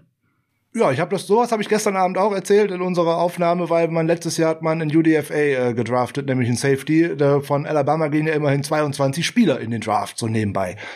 Eben. Also, Den ne, hatten wir äh, halt gestern mit dem Christian Schimmel auch. Der ist gerade, die Folge ist gerade online. Äh, ja, Du warst ja auch noch, ähm, das würde ich gerne noch einschieben, äh, bei Downset Talk, bei deinem Podcast zu einem, der es jetzt eben nicht wird, ähnlicher Meinung wie wir, nämlich Kyle Trask. Der ist mhm. ja auch recht spannend eigentlich und den hast du ja. auch äh, so zweite Runde verortet, eine Augenhöhe mit Mac Jones und genau. den, hat, den hatten wir uns eigentlich vor dem Uptrade ausgeguckt, dass wir gesagt haben, okay, in der ersten Runde wird's ein Corner, in der zweiten Runde könnte Kyle Trask dann so ein Sleeper sein, der hat uns ganz gut gefallen, weil er eben eine unheimliche Verbesserung zeigt Jahr für Jahr. Und äh, wenn man das mal so weiterspinnt und sagt, das kann er über die nächsten Jahre so ein bisschen noch weiterspinnen, vielleicht nicht mehr mit dieser Dynamik, und dazu attackiert er mittlerweile ja auch Downfield, hat auch wirklich ein paar echt gute Würfe da in, auf den Tapes gehabt, die wir gesehen haben. Also der macht schon auch Spaß. Der hat gleichzeitig mhm. neben einem wirklich äh, powervollen Wurf, hat er gleichzeitig auch einen schön gefühlvollen Wurf, wenn es nötig ist. Also der bringt auch schon einiges mit. Und fliegt jetzt mittlerweile bei der Diskussion um alle bis Mac Jones doch sehr unterm Radar gefühlt. Ja, den Eindruck habe ich auch. Jetzt wird er ja sogar eher noch, äh, es ist so mein mein Eindruck ist ja immer auch so ein bisschen abhängig von welcher Bubble man sich bewegt, aber äh, Kellen Mond ist ja eher derjenige, der jetzt aus dieser zweiten Quarterback-Gruppe, wie auch immer man es nennen will, den Hype erfährt und wo jetzt viele davon ausgehen, der geht vielleicht sogar Ende erste Runde oder Anfang zweite Runde. Ähm, genau, und Trask ist so ein bisschen dann hinten runtergefallen. Ja, ich habe die zwei in einem Tier. Das ist mein sozusagen mein viertes Tier dann hinter dem Trey Lance Einzelding in gewissermaßen. Mhm habe ich die beiden dann beide in der zweiten Runde, Trask und, und Mac Jones und Kellen Mond dann noch ein gutes Stück dahinter. Mm, ja, finde ich eigentlich auch. Also gerade Trask gut auch darin, die Mitte des Feldes zu bedienen, hat da auch Touch, bringt Bälle konstant so, dass sie Yards nach dem Catch ermöglichen. Du hast schon die Deep Yards äh, oder das Deep Passing Game angesprochen. Da war er halt auch Platz 4 letztes Jahr, was die Passing Yards angeht, mit über 1200 und 16 Deep Passing Touchdowns gehabt. Also das ist ja kein, kein Zufall bei ihm, sondern hängt ja auch wirklich damit zusammen, wie er den Ball wirft, wie er Touch dahinter bringt. Ähm, ich fand, ich bin ein bisschen aus der aus dem Tape rausgegangen ähm, und ich glaube, ich habe die beiden nacheinander gesehen, Jones und Trask, und bin so ein bisschen rausgegangen und dachte, Trask, also Jones ist schon weiter in einigen Aspekten, gerade was so das Lesen, glaube ich, von Defenses angeht, da wirkt er schon weiter. Ähm, aber Trask gibt mir ein bisschen mehr Mobilität, als Mac Jones, ein bisschen mehr in der Hinsicht, ein bisschen mehr Off-Plattform. Und in vielen Bereichen fand ich, war er recht nah dran an Mac Jones. Mac Jones, wie gesagt, ist in diesen Quarterback-Aufgaben schon echt weit, auch im Vergleich, auch im Vergleich zu dieser Klasse eben. Pocket-Verhalten und so weiter, Antizipation im Passspiel. Ähm, da ist Trask noch nicht ganz, aber er ist jetzt auch nicht kilometerweit weg davon.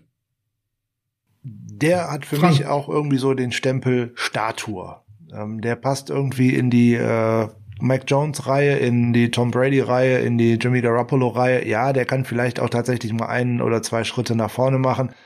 Wenn wir bei Mac Jones äh, eingeworfen haben, dass der von sehr, sehr guten Umständen äh, tatsächlich profitiert hat, gilt das für Kyle Trask natürlich äh, sicherlich auch, wenn man da gerade an äh, mhm. Äh, den tollen Tight End äh, Pitts denkt oder an den Wide Receiver Kadarius Tony. Also ja. das Bowl Game hat man gesehen, da waren die beiden nicht dabei und da hat er das Spiel vor die Wand gefahren und vor die Wand geworfen, weil er das ähm, ja ohne seine beiden Playmaker sieht diese Offense völlig anders aus und da sieht man dann die Limitierungen, die man bei anderen Quarterbacks dann auch sieht nicht imstande selber zu kreieren, sondern tatsächlich aus diesem Scheme nicht rausgehen zu können. Und wenn du dann deine Anspielstationen nicht hast, dann bist du bei ihm eigentlich mit einer jüngeren Variante bei äh, Jimmy Garoppolo, finde ich. Aber gef ja, gefallen ja, für die zweite ja. Runde hätte der mir bei uns auch als Prospect, den man eventuell äh, dann hinbiegen kann, so dass Shanahan sich dort hätte seinen eigenen äh, Quarterback hätte auf einem Jahr vielleicht mal hinbiegen können, bei, einem Zweit- oder vielleicht auch bei einem Drittrunden-Pick, je nachdem, wo es dann eventuell gelandet wäre. Da ist der Ruf auch nicht so groß, den so schnell aufs Spielfeld zu bringen, wie jetzt eben ein First-Round-Pick, wenn ich den da hinsetzen möchte und möchte weiterhin einen anderen Starter äh, bedienen.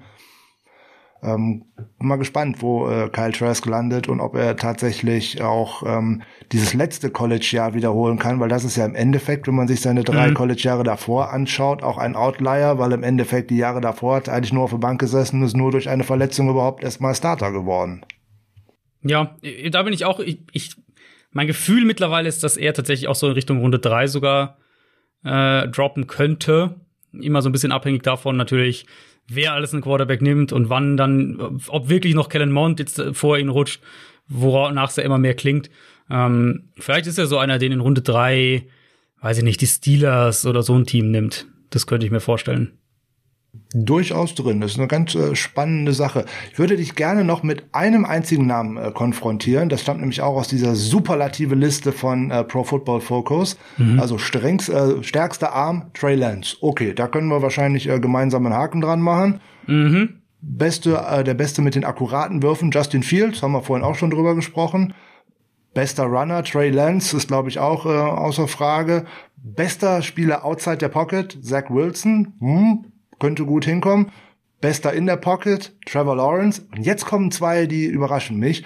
Bester gegen den Blitz, schreibt PFF Mac Jones. Mhm. Jetzt bin ich gespannt, ob du erraten kannst, wen PFF als Quickest Decision Maker, also unter den Quarterbacks in dieser Klasse bezeichnet. Hm. Da wäre ich jetzt tatsächlich auch auf Mac Jones fast gegangen in der Rechnung. Ähm, Nein, ich gebe dir noch einen zweiten Versuch. Es ist nicht Mac Jones und es ist keiner der Quarterbacks, über die wir heute schon gesprochen haben. Ah, ich habe nee, ich glaube, ich weiß, wer es ist. Das ist der Stanford Quarterback, oder? Richtig, es ist Davis ja. Mills. Ja, ja, oh. Davis Mills ist so ein bisschen der, der jetzt, äh, ich weiß nicht, wie man es genau bezeichnen will, aber so diesen Tag 3 Hype, vielleicht kann man es so beschreiben, ähm, kriegt. Äh, ja, auch ein Quarterback, der in vielen Quarterback-Dingen schon echt weit ist. Das ist ein super in-Rhythm-Passer, also so Dropback, zack, erster, zweiter Read, Ball ist raus. Im Timing des Plays und so weiter. Da ist er richtig gut. Auch so dieses ganze Kurzpass, Quick Game, ähm, wie er seine Füße in der Pocket setzt, all diese Sachen. Da ist er echt schon sehr, sehr weit. Aber ich fand auch bei ihm, der Arm ist okay, nicht mehr. Ähm, auch er ist keiner, der jetzt sonderlich gut ist, wenn er Würfe on the run werfen muss. Und er ist dann eben auch wenn wir jetzt auf diese Quarterback-Attribute schauen, hier Pocket-Verhalten und so weiter und so fort, ist er für mich doch nochmal eine, eine ganze Ecke, auch hinter jetzt zum Beispiel Kyle Trask. Deswegen für mich dann, ähm, ich habe ich hab Davis Mills auf 8, hinter dann Kellen Mond. Also Kellen Mond ist bei mir dann die 7 und ähm, Davis Mills würde dann danach kommen. So früher Tag 3 ungefähr, da würde ich den draften. Also du bist auch nicht auf dem Kellen Mond Hype Train unterwegs.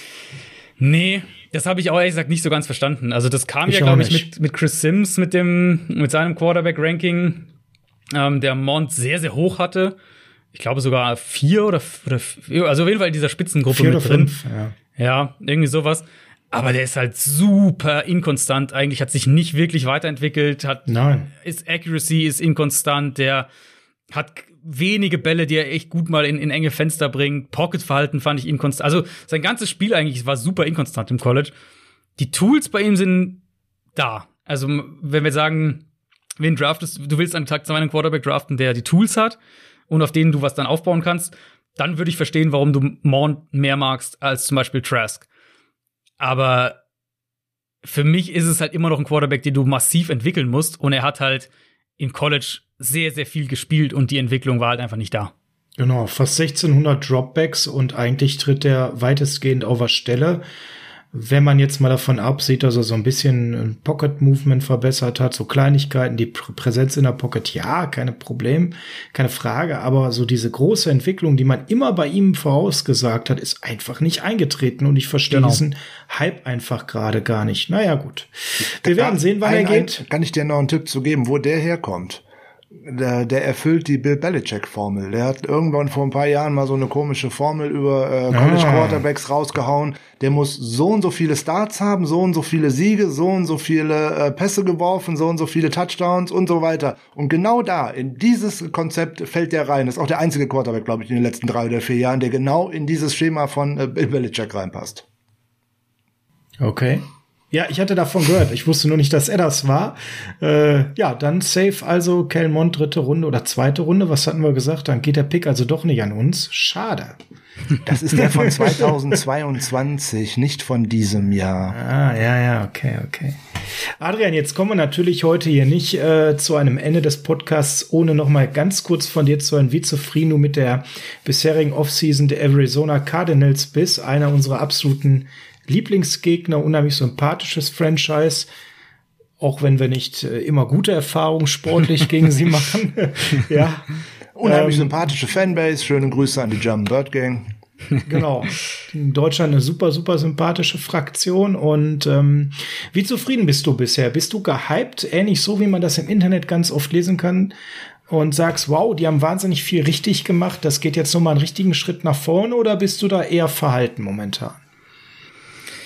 Ähm, also in der, in der Kategorie würde ich sagen, eher noch auf der verhaltenen Seite. Ich glaube, sie haben einige gute Moves gemacht. Ähm, sie haben aber auch Moves gemacht, die natürlich sehr auf die, auf kurzfristigen Erfolg ausgerichtet sind, was denke ich auch direkt damit zusammenhängt, dass es für insbesondere Steve Keim, den, den GM, einfach ein kritisches Jahr ist. Also man hat jetzt unter unter Kingsbury und, und mit Murray hat man sich jetzt im ersten Jahr von diesem horrend schlechten, wirklich mit Abstand schlechtestes Team der Liga im ersten Jahr zu einem okay, wir sind, wir sind wieder konkurrenzfähig Team ähm, entwickelt und letztes Jahr dann noch wieder den nächsten Schritt gemacht, was soweit okay war, aber zweite Saisonhälfte war nicht gut und letztlich hat man eben auch die Playoffs natürlich verpasst.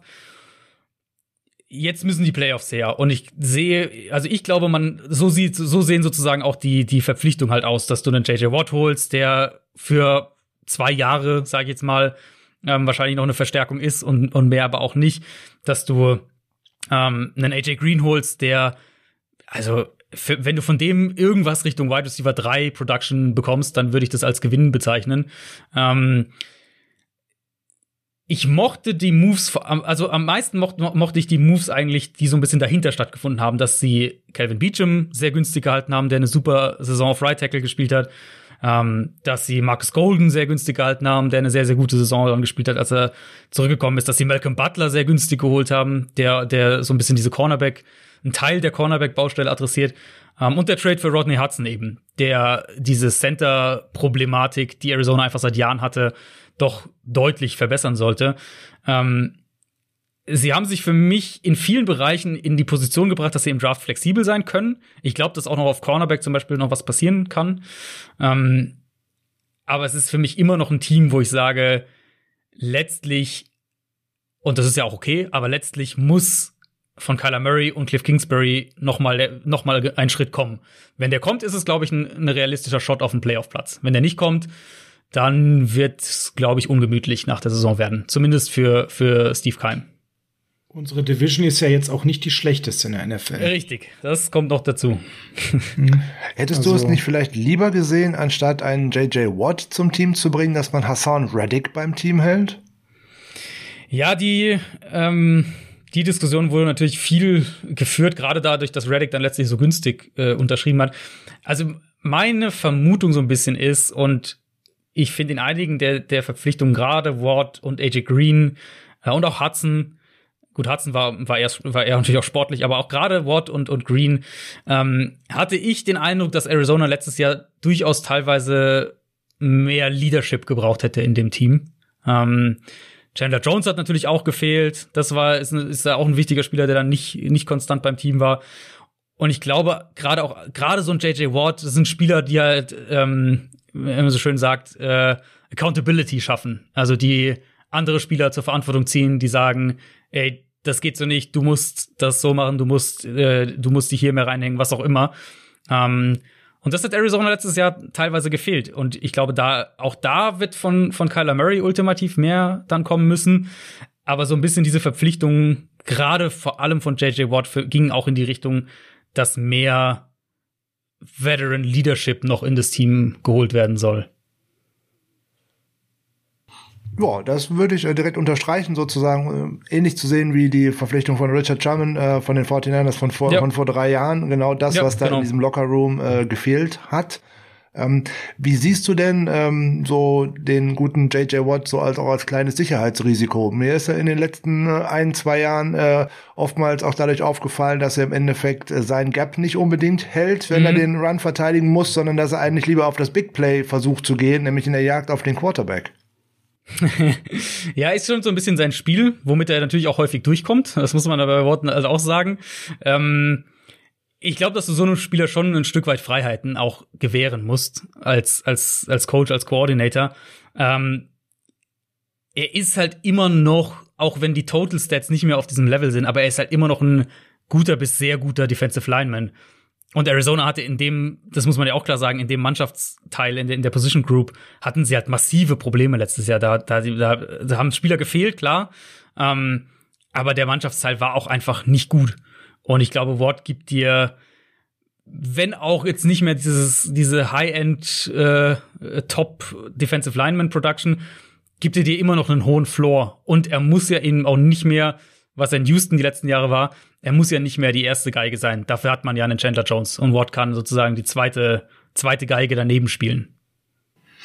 Hört sich alles in allem also doch recht äh, optimistisch an, Adrian. Ähm, wenn wir jetzt über unsere Division sprechen, anderes Kaliber als äh, die schlechteste Division äh, der, der Liga. Also das ist schon ein krasser Unterschied und recht unfair.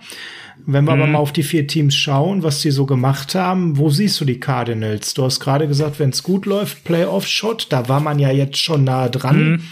Momentan hat man ja, ja so ein bisschen ja. den Eindruck, die 49ers, da kann es doch besser werden, wenn sie nicht wieder so viele Verletzte haben. Spannende Quarterback-Frage. Mhm. Seattle tritt so ein bisschen auf der Stelle gefühlt bisher.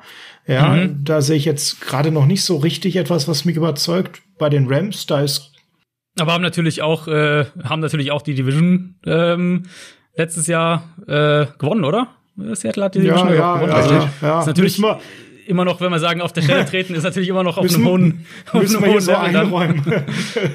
Solange Russell Wilson da ist, werden die immer um den Titel in der Division äh, genau, mitspielen. Genau, genau. Ja, also Seattle finde ich hat tatsächlich, wenn ich auf die Kader schaue, hat Seattle in meinen Augen mit die meisten Löcher. Genau. Ähm, O-Line, Cornerback, ähm, Receiver 3, Tight End. Ich finde, die haben schon mit die meisten Löcher eigentlich, rein vom Kader her. Aber sie haben halt auch aktuell zumindest noch den besten Quarterback und zwar deutlich in der Division. Jetzt können wir darüber diskutieren, wie weit Stafford vielleicht da dran ist. Das wäre dann so der, glaube ich, der dem gefährlich werden kann. Also ich finde, die Rams sind die, wenn ich heute, glaube ich, einen Division-Sieger tippen müsste, würde ich Richtung Rams tendieren.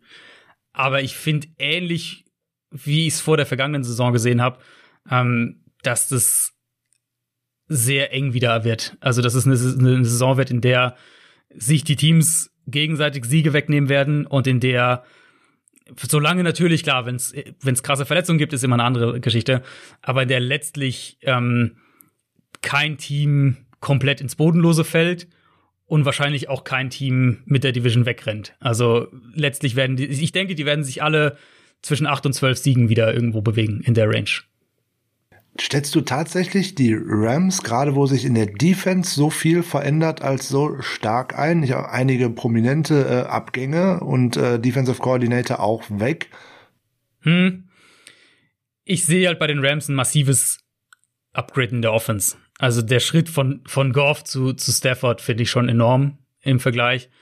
Ähm, und ja, ich denke, also sie werden defensiv nicht auf dem Level sein, das sie letztes Jahr hatten. Ich meine, sie waren halt mit Abstand die beste Defense der Liga. Das werden sie, so, also selbst wenn die alle geblieben wären, wäre das nicht zu wiederholen mhm. gewesen. Aber ich denke halt immer noch, also mit, mit Jalen Ramsey und Aaron Donald hast du halt eine Baseline, die dir wahrscheinlich Top 12 Defense sichert, mehr oder weniger. Und sie haben ja auch noch gute Spieler ähm, drumherum. Also es sind ja nicht nur die einzigen beiden, sie haben immer noch auch gute Spieler daneben. Deswegen, ja, Defense wird wahrscheinlich einen Rückschritt machen, das glaube ich schon. Aber ich denke, sie werden halt offensiv, haben sie ihren Floor deutlich, deutlich erhöht und damit letztlich, äh, wenn ich heute tippen müsste, wären es wahrscheinlich die Rams. Ähm, einfach weil, also die Niners für mich, die Niners haben für mich in vielen Bereichen, die ich als kritisch sehe, haben sie den besten oder zweitbesten Kader der, der Division. Ähm, aber es ist halt Punkt eins, die, die Fragen in der Secondary und dann Punkt zwei, wird halt wahrscheinlich ein Rookie-Quarterback sein. Und da muss man halt schon dann auch ein bisschen, glaube ich, im Vergleich zu einem Matt Stafford und einem Russell Wilson äh, muss man schon ein bisschen abziehen. Ja, Matthew Stafford hätten wir genommen. Also auf den hatten wir uns hier schon so ein bisschen ja. eingeschossen, ähm, weil, weil das, das ja vom ich, Cap ja. auch ähm, noch irgendwo gepasst hätte im Vergleich zu anderen sehr viel teureren Lösungen und der vom Spielstil und der Intelligenz einfach gut reingepasst hätte. Ja gut, hätte nicht sollen sein. Adrian, vielen, vielen Dank, dass du dir so viel Zeit genommen hast, nach Nachdem du heute ja auch noch äh, spontan Downset Short aufgenommen hast und auch noch bei den Panthers-Freunden warst, um da auch noch mal zu reagieren auf den Donald ja, Trade. Ja. Also Busy Day für dich und am Ende dieses Busy Days, ich hoffe für dich eine entspannte Runde mit uns beiden beim Niner Saddle. Mhm. Absolut. Würde mich auch wahnsinnig freuen, wenn du im Sommer, wenn es ein bisschen ruhiger auch äh, geworden ist, obwohl äh, gibt's das überhaupt bei dir noch mit mit Spox, mit The Zone, mit Downset Talk? Gibt's überhaupt noch ruhiger bei dir? ja, die Sommermonate sind schon ein bisschen ruhiger. Also in der Regel ist jetzt ist wirklich nochmal eine stressige Zeit, so ab äh, Mitte März bis Ende April, einfach weil ich halt auch wahnsinnig viel College dann schau, nachschauen muss, ähm, um die Spieler zu kennen. Äh, genau, aber dann so ab Mai und dann Mitte, Ende Mai, da wird es dann doch schon mal ein Stück ja, ruhiger. Ja, würde mich freuen, wenn wir uns dann noch mal sehen zu einer Folge, wie wir es damals gemacht haben bei unserer Folge 10. Noch mal so ein Roundup. Das wäre toll, wenn du das dann in der ruhigen Zeit chillig im Sommer einrichten kannst. Das wäre ganz klasse. Kriegen wir bestimmt. Ansonsten, hin. Leute, ihr wisst, wo ihr den Adrian überall findet. Wir brauchen das, glaube ich, gar nicht mehr wiederholen. Aber hört Downset Talk, lest Spox, wenn es von Adrian ist. Und äh, sobald der Sohn natürlich wieder loslegt, ist Adrian auch dabei. Und äh, dann, wenn er kommentiert, dann sollten die Spiele auch Pflichtprogramm sein. Ich denke, das müssen wir nicht mehr erwähnen. Dafür bist du einfach mittlerweile zu bekannt. Man kommt ja in Football Deutschland gar nicht mehr an dir vorbei. Ähm, Gibt es uns noch was Neues von dir dann im ruhigen Sommer? Planst du ein neues Buch oder machst du noch mal einen fünften Job nebenbei, weil dir langweilig ist?